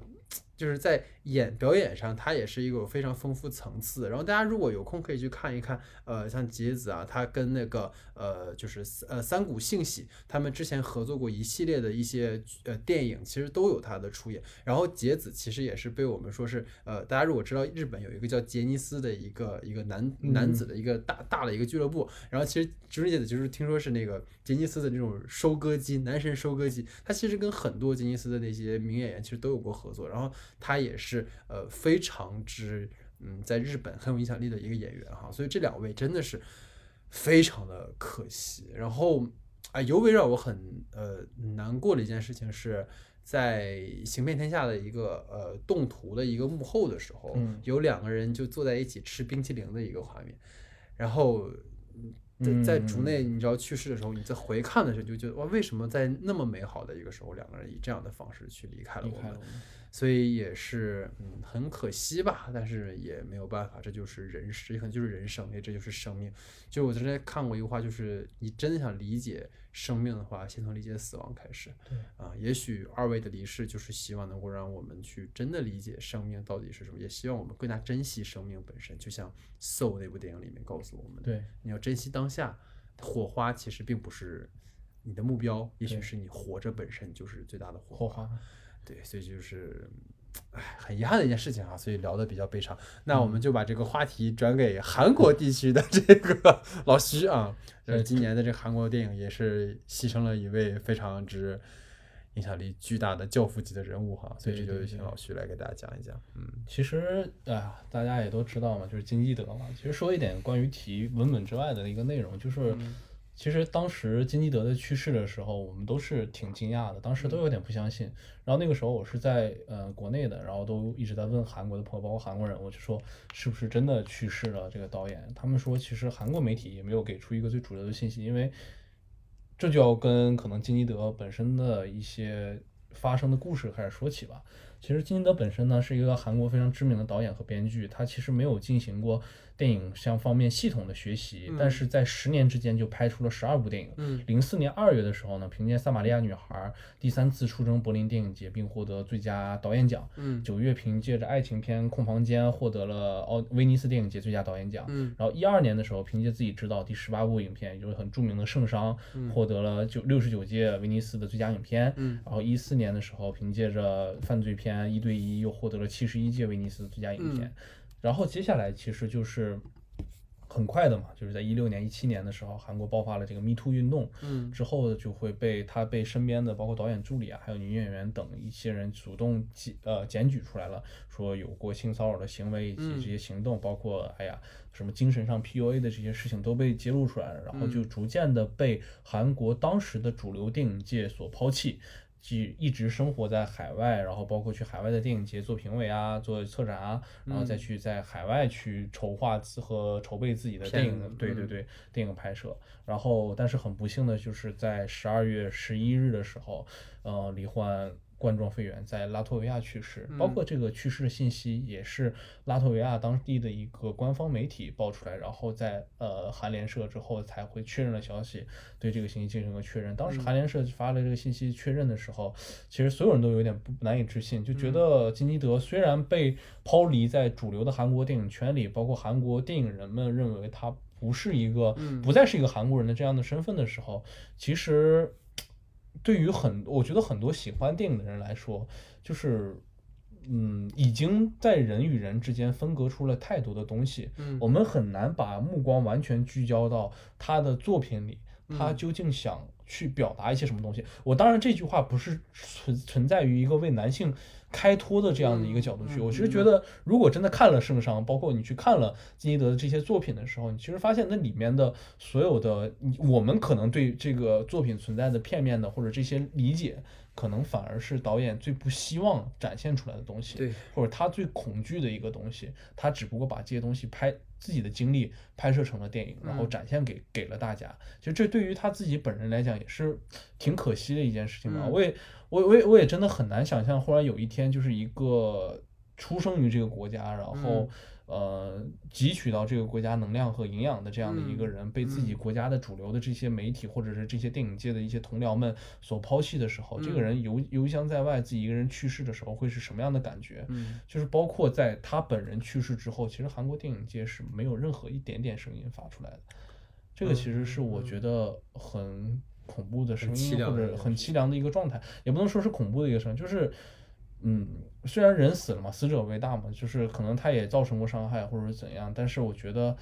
嗯，就是也很可惜吧，就是至少，嗯，电影界也缺失了一个能给我们展现更多东西的一个平台。当然了，肯定会有很多不同的声音会出现，说他是怎么样一个人，我们为什么要纪念他这种声音出现。当然，但是我觉得他留给我们的东西和他的作品是和我们所能理解到的他完全不同的一个东西。对，这就就是我们一直在说的嘛，一个演一个人，一个一个名人的。他的私生活跟他的艺术本身，我们要不要把它区分来看？就跟 Kevin Spacey 一样嘛。你说他有性侵的这个事情，那么他作为一个演员，他是不是有很多值得我们去学习和致敬的地方？肯定是有的。有的。就是要不要因为这件事情把他全部打死？我觉得我们不在这做道德的这种呃论断哈，我觉得没有意义。但我们只想说。一部确实一个确实对韩国电影史都有很大的影响的一位导演，他的作品当中，像我们之前也讨论过，他不是只有一个所谓厌女情绪的，他其实是把一个男性的一种恐慌的一种心情吧，或者是一种焦虑，其实是呈现在了他的作品当中，有很强的艺术性哈。所以我觉得，呃，也不要就此就否定他的全部吧，就毕竟人家。呃，曾经奉上过那么好的作品，然后他以这样的方式离世，其实是我们谁也不想看到的。对，所以也是经由我们的节目，然后向今年的导演就致以我们最大的一种那么敬意也好吧，或者是一种哀思。好，所以这就是对于韩国地区哈，谢谢韩国地区的这个驻地记者老徐哈。对对对，所以呢，接下来就是进入到一些。可能演员哈，就是今年的一些重要的演员，就刚才我们提到，其实也是演员，但是有一些像这个国内的呀，然后包括像欧美的呀，其实有一些值得我们去纪念的哈。然后其实一个比较呃值得我们去说的就是肖恩康纳利哈，其实他本身是一个呃被大家最熟悉的是因为他出演了七部哈 James Bond，就是可以说是零零七最有这个。标志性的这样的一个演员哈，然后其实他后来也是在啊努力的去冲破自己被大家定型的一个零零七的形象哈，然后出演了很多其他的电影哈，《东方快车谋杀案》啊，啊燕子呀等等等等哈，所以想听听呃老徐啊对于肖恩康纳利有没有什么看法？其实肖恩康纳利这个角色，如果就真的了解或是查阅过他的信息的话，嗯，其实非常有趣的一个角色，就包括在他。呃，临死或者我们接下来的这些讨论里，其实大部分都围绕着哦，初代詹姆斯邦德，然后邦德中最有男人味儿的一个，呃，一个最有男人形象的一个，或者最绅士的那种英伦邦德的那种感觉。但其实康纳利本人是非常抵触这个标签的，他曾经说过邦德不要再跟他面前提邦德，他非常讨厌这个词，就甚至都爆粗口的说你们不要在我面前再提这个这个名字了，他非常不喜欢这个称呼。就是我觉得可能这就是。人的一个方向吧，或者是人面临的一个问题，就永远存在一种名人吧会被误读的一个状态里，就是他其实是想寻求更多的方向去展示自己，不只有一面，会给很多导演给他们自己的很多面，就是不再拘泥于那个类型的那个形象里。但其实他的一辈子就因为那个演的过于好的，因为你做了自己的本职工作，所以你就要陷入更大的误读里。对这件事情，我觉得也是挺伤心的一件事情吧。对，所以就是这些演员们，他们都在用一些方式去撕掉他们自己身上的一种标签，但可能反而是你他其实我觉得康纳利算是比较成功的了，他后面其实塑造了很多还算是呃很多更经典的一些角色吧，就不一定让大家只记得他作为呃所谓 Bond 这样的一个形象哈，所以这些是一个老当益壮，其实都包括他上了岁数之后演了很多很多的电影哈，所以其实你只要对标到我们现在就是比较想好奇，就是像那个小罗伯特唐尼。对他的下一步会怎么样？因为他就是被定性为钢铁钢铁侠了，尤其是现在演什么都像 Tony Stark，你知道吗？那不就是我们的吴京吗？对啊，谁啊？对，其实 Tony 他就是那个角色，其实跟。Junior 就是很像嘛，两个人本来就有很多相像的地方，就包括像美队，就陶总他就演了演了这个美国队长之后，克里斯·埃文斯下一步会怎么样？所以他很很聪明，我觉得克里斯·埃文斯很厉害，他直接就选了一个什么，就利刃出鞘里面的反派，对对对对对，就跟自己反差极大，极大的。你不是你看我，你看你喜欢我，对吧？你喜欢我那么正派，没有胡子，我就给你来个大猕猴桃，对对吧？就是一个反差特别大，然后我想要去突破自己，所以是也蛮希望就是这些可能因为某些定型的角色。而出名的演员们能够去慢慢突破自己哈，当然更根本的，我们是对于肖恩·康纳利的一个呃缅怀。但我觉得人家确实是已经德艺双馨老艺术家了。其实到这个年龄，嗯，生命走到这一遭，其实已经是个很完整的一个一个一个程度了。所以没有什么太多我们说遗憾的东西，更多的其实是呃对他表示我们的敬意吧。这样，那其实接下来这个人就是让我们觉得非常的遗憾的一个人了哈，就是我们的黑豹啊，就是查德维 ·K· 鲍斯曼，就是他真的是一个。直到他去世的今天，都是一个让所有人觉得非常之励志的一个人，因为他其实是患有很严重的疾病，但是他一直都没有跟任何人去说过这样的一件事情，甚至是官方媒体，大家都在等着他下一部黑豹的出现，但是就是这样的一个。我们甚至当时还讨论过他的一个那个嗜血五人组这样的一个片子啊，嗯虽然没有做节目，但我们其实有聊过，所以也蛮想听听呃老徐对于我们的这个黑豹殿下的一个看法。就英年早逝嘛，也不会有太多的词去对对，给到自己心中这种很复杂的情感。但是我觉得，就是，嗯，他本人和他本人的故事，可是更像是对于我们来讲，更像是一种精神吧。对就宁愿，因为其实如果单从从单纯从意义上来讲，《黑豹》这部片子其实艺术价值啊，包括各方面的价值其实是有限的。嗯但我其实觉得，就是因为他所塑造的这个角色和他本人背后最真实的那一面，让我感受到了那个东西是超越黑豹本身更有力量的东西。嗯可能就是他本人才真的把黑豹精神和他的真人融合到了一起。嗯我觉得那个东西才是最难得可贵的。是就是我们不是说，就包括其实今年也发生了很多关于黑人的问题或者是事件，嗯不是说作为黑人就一定要享受。嗯，更多的东西，或者是我们当然可以要求平权，这是一定的，这是必须的事情，我们不能遭遇不公，这是这是肯定是其一了。但是如果我们是不是在某一个行业或者在我们每一个专业里头，我们可以更像，就是我们的毕殿下这样，会有这种更努力的精神，或者是在现实生活中更有这种黑豹精神的话，嗯是不是会在那里掌握更多的话语权，会嗯给我们接下来就是我们每个人都成为黑豹那样的人的话，会不嗯会在某一个每一些领域里头给我们后人更铺更多的路，不要让别人以为我们就是说唱歌手和街头混混。对，就是，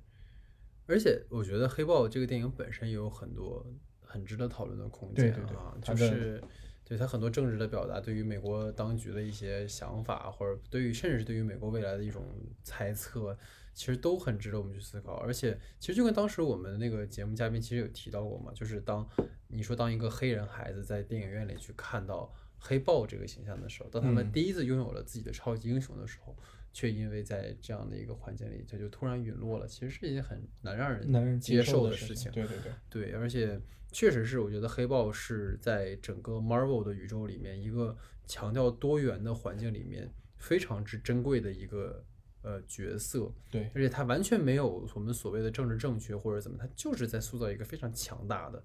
然后一个富饶的一个瓦坎达帝国，然后一个非常有担当、有责任感、正义的一个国王的形象哈，所嗯以呃，真的就是也只能用他的那句口头禅，就是瓦坎达 forever Forever 去纪念这位真的给我们曾经留下过非常印象深刻的呃演员哈，就是这个我们说查德维·科鲍斯曼，就是这样的一个演员。好，那其实转到我们的国内哈，其实这就是一个，也是可能不是我们这一代了哈，但是其实在早年间哈，就是被称为是跟这个葛优和梁天啊。同时就是兼称为这个喜剧三剑客的这个谢元老师哈，嗯然后谢元老师呢，他其实在国内他不仅是一个影帝，然后他其实也是一个老师哈，带出了很多很多的演员哈，然后包括像这个黄磊啊、孙俪啊、云南啊等等等等，然后他其实今年八月份的时候也离开了我们哈，早年也出演过很多电影哈，然后包括像这个导演的这个陈可凯歌导演的这个《孩子王》啊，然后包括《棋王》啊、《大传奇》啊等等的电影哈，所以想听听就是老徐对于啊、这位演员的看法。其实我觉得，就是他谢元这个演员，不就是这个演员艺术家本身，其实对于五代导演们他们那一批人来讲，嗯是影响非常大的人。我觉得就是因为他的存在，其实对于五代整个这群导演们对演员的使用有一个非常大的一个促进作用。嗯就我永远 忘不掉的就是谢元在《孩子王》里的那个体现，就是那种、那种有一丝癫狂的那种状态的那种、嗯嗯那种人到极致的那种嗯感觉。其实我觉得就是对于我们怎么去理解表演，或者说他们去怎么呈现表演和导演的配合上，可能他对于整个五代这一批导演们的影响，还有对接下来的这帮后世的去传导的这些学生们之间的影响，可能是远远要超过我们所想象的这个空间的吧。嗯我觉得他也是在那个嗯那个时代，对于整个表演也是有非常大促进作用的一个人。嗯嗯嗯，对，其实他就甚至奠定了某种表演的风格。对对对而对，且他其实虽然说跟葛优他们是所谓三剑客，但其实他们每个人对于喜剧的理解啊，然后包括表演的方式啊，其实都不太一样。所以这也是值得我们去纪念的一个演员哈。所以其实我们在整个主体聊了这么几位之后呢，其实还有一个他不算是演员啊，但其实呢，他跟这个电影也有千丝万缕的联系哈，就是他就是 NBA 的这个超级巨星，就是科比。嗯啊，那科比其实在一八年的时候，他编剧并且旁白了一个动画短片，就是《亲爱的篮球》，其实带有他的一个自传性质的一个呃短片哈。然后他其实获得了奥斯卡的最佳动画短片奖。然后呢，就是很遗憾的是，在今年的这个一月下旬的时候哈，以他和自己的这个二女儿这个吉安娜，然后乘坐直升机的时候坠机身亡。其实他好像就是，我觉得科比的离世好像恰恰就是为整个二零年的一个不安。奠定了一个前调，然后以马拉多纳，然后前段时间的去世，好像又又强化了这种东西哈。所以，因为我其实本人虽然说可能长了个一八七大个儿哈，但其实我本人并不是一个 篮球爱好者啊。所以老徐可能更多的可能打篮球会多一点哈，就是不知道大概对于他的一个想法。对，这个也是自己的个人的一点小私心吧。我其实觉得你刚才说的很好，就是我觉得科比的离世和疫情的结合，才是真的给。整个那段时间在家里的所有，可能中国人或者是因为那段时间可能还没有传到国外去疫情，是吧？是，就可能给我们所有的中国的这些喜欢篮球的朋友啊，或者这些人，就是更多心灵上的冲击。嗯，所有人才觉得哦，我在家过了一个年，然后有这么大的疫情，然后我们最心爱的偶像，然后又去世了，就是。非常可惜和奠定整个这一年基调的事情，我其实觉得，如果在去世影人这个地方，在收尾的地方，我们确实应该加上我们对科比的一些些悼念吧。嗯嗯，就是。像科比说的嘛，你没有见过凌晨五点的凌晨四点的洛杉矶，凌晨四点洛杉矶，就是我们今天录节目的时候已经五点了。对，我们见过凌晨五点的凌晨五点的江汉路了。对对对，所以就是确实是哈，可能虽然我看篮球不多，但是我也知道科比对于整个 NBA 他的一个影响，就甚至是在可能后乔丹时代吧。就是可能科比的影响其实是非常之大的，当然，当然老徐虽然自己说自己不是科比派的，对对，但但其实总归说，无论你是对哪个球星更有好感，但是科比他一定在他的这个影响力是非常之大的，他影响了很多喜欢打篮球的，对对对，就像莫里康内肯定影响了很多作曲家一样，是。对，就就是这个是一个值得我们去纪念的一个，嗯，虽然他不是在电影行当当中，但是也深刻的影响了很多很多人的这样的一个。呃，在二零年去世的一个嗯很重要的人物吧，嗯，对，这就是我们整个的回顾的一个环节哈。然后其实，在最后呢，在二零。二零年的这个节目的尾声，其实我们想对二零二一年的电影去做一个展望哈。其实这个展望就很多了哈，我们也会在我们那个节目的文案里面，其实会给大家去列举这些片子，因为时时间过长了哈，我们节目聊有点长了，然后不想去讲更多。但其实是对于整个二零二一年展望的话，老徐有哪些其实是你比较期待的？然后其实呃，在期待之后，我们想讨论就是整个二零二一年其实是一个。嗯，比较重要的时间节点，对，所以整个时间节点呢，其实出现了很多很多和这个主旋律相关的电影啊，所以就这两个话题，我们可以简单的讨论一下。所以就首先，我们可以先聊聊，就是二零二一年对于你个人而言，你比较展望的电影有哪些？二零二二一年，二一年吧，是吧？二一年我们的一个展望的吧，就是首先我觉得就是，呃，按照可能我二一年我也我们做过一个系统的搜索嘛，对吧？然后也简单的看了一下，就是首先从原著改编上来说的话，可能就是。呃，首先五月份的那个《古董局中局》是葛优导演的，对吧？然后他啥前几天放了，就是范冰冰和曹保平合作的那个剧，然后再包括《涉过愤怒的海》，这个是黄渤和周迅的戏，这一天对刚出了预告片，然后这几天宣传其实还挺猛的，对吧？然后包括《不止不休》也是白客的一部片子，然后《平原上的 Mercy》。然后饰演军天涯，这饰演军天涯好像我们一九年就在念叨来着，对吧？然后再包括就是春节档的这个刺杀小说家，这个当然我们说这几个都是呃经过原著小说改编的，然后对，然后接下来就是可能个人创作的话就比较期待，呃，就是《唐人街探案三》嘛，对吧？陈思诚这个也是我们当时就一直说过的，然后一直游到海水变蓝的那个贾贾导的纪录片啊，然后深海，当然了，这个就是动画片里头 也是比较期待的。其实我个人真的很期待，就是《恋曲一九八零》，就我对梅峰导演其实是非常钟爱的，就是一个文学对文学系的这种改编会出现一个什么样很巧妙的配合，然后再接下来可能就是《秘密访客》，然后包括对对对。这个这个确实也也挺值得期待的，对吧？烧脑嘛。对，然后包括《弑神令》，还有对这个也是陈坤和周迅的配合嘛，两个人也是对吧？就是老配合了，也是很不错的关系。然后再有一个就是《野马分鬃》，哎，这个很有趣，这个是我们两个一个新头号哈，就觉得这个片子应该是去看一下。魏淑君导演，魏淑君导演的，这非常值得推荐的一部片子。然后汉南夏日还有烈流，就刚才是我们提到过的，就是在藏龙单元里头也是获得藏住了那些电影，对不错的。当然这些全都是个人呃比较个人倾向比较强的。然后还有一个必须要主动推荐的，一些戴假发的人，这个其实是今年我们可能会有所期待的一期节目，在这里提前给大家爆个小料，具体到时候有什么料，其实大家可以在年终的时候 稍微期待一下，我们公众号可能会有一个大 动作。我的天，对，然后 再接下来这部分可能就。交给老戴你来，让你看一下。对，说非常好啊！我觉得戴假发的人，大家可以着重期待一下啊。对对，因为因为其实自己有参与这个片子的这个创作的过程，因为其实跟那个电影的董越导演其实有很多很多的交流，然后其实确实是一个非常有呃。诚意很诚很有诚意的，然后很纯粹的一个在创作电影的导演哈，突然开始做这种宣发了，对，所以明年其实我们大概在那个电影上映的期间，我们也会请呃董越导演，然后包括请电影的一些主创，然后来参与到我们的节目里面去做一个访谈。然后其实刚才我们提到的，其实包括《野马分鬃》的导演魏淑君导演，他其实也是我们学校的一个。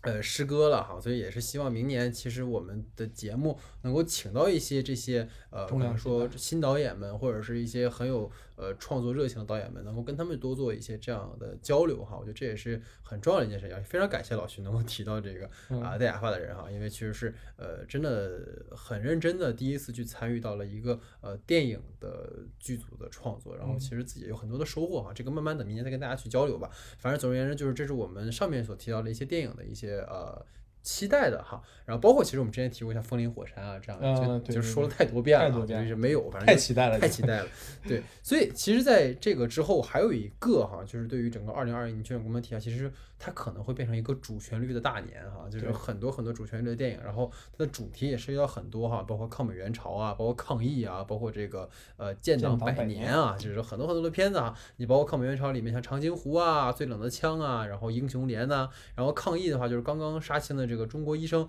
其实也是在武汉拍的啊，而且就是前两天刚刚杀青，然后每天刚刚听到了，因为我自己在组里，然后也听到了一些这样的消息，然后包括什么勇敢的你啊，什么战役英雄啊，其实都呃是一些和抗疫相关的电影哈，然后。包括建党百年就更不用说了哈，什么一九二一啊，什么东极岛啊，东极岛其实还是管虎的哈，然后包括悬崖之上啊，等等等等一系列的电影，啊，包括我个人其实比较喜的就是猎狐行动哈，对对，就是导演倒暂暂且不提，但是这个段奕宏老师跟这个梁朝伟老师两个人这个合作呢，我觉得还是很让人可怕的哈，对，即使我们剥离掉那个意识形态的那个外衣，我们去看这俩人表演还是很过瘾的哈，所以说也是。呃，期待吧，二一年会有一些更多的电影，然后让我们去看到哈。当然了，这个可能对于主旋律这个话题，我们还会在之后去更多的展开。但今天我们确实节目聊的时间也够多了，我们也不用再讲太多了。那总而言之就是，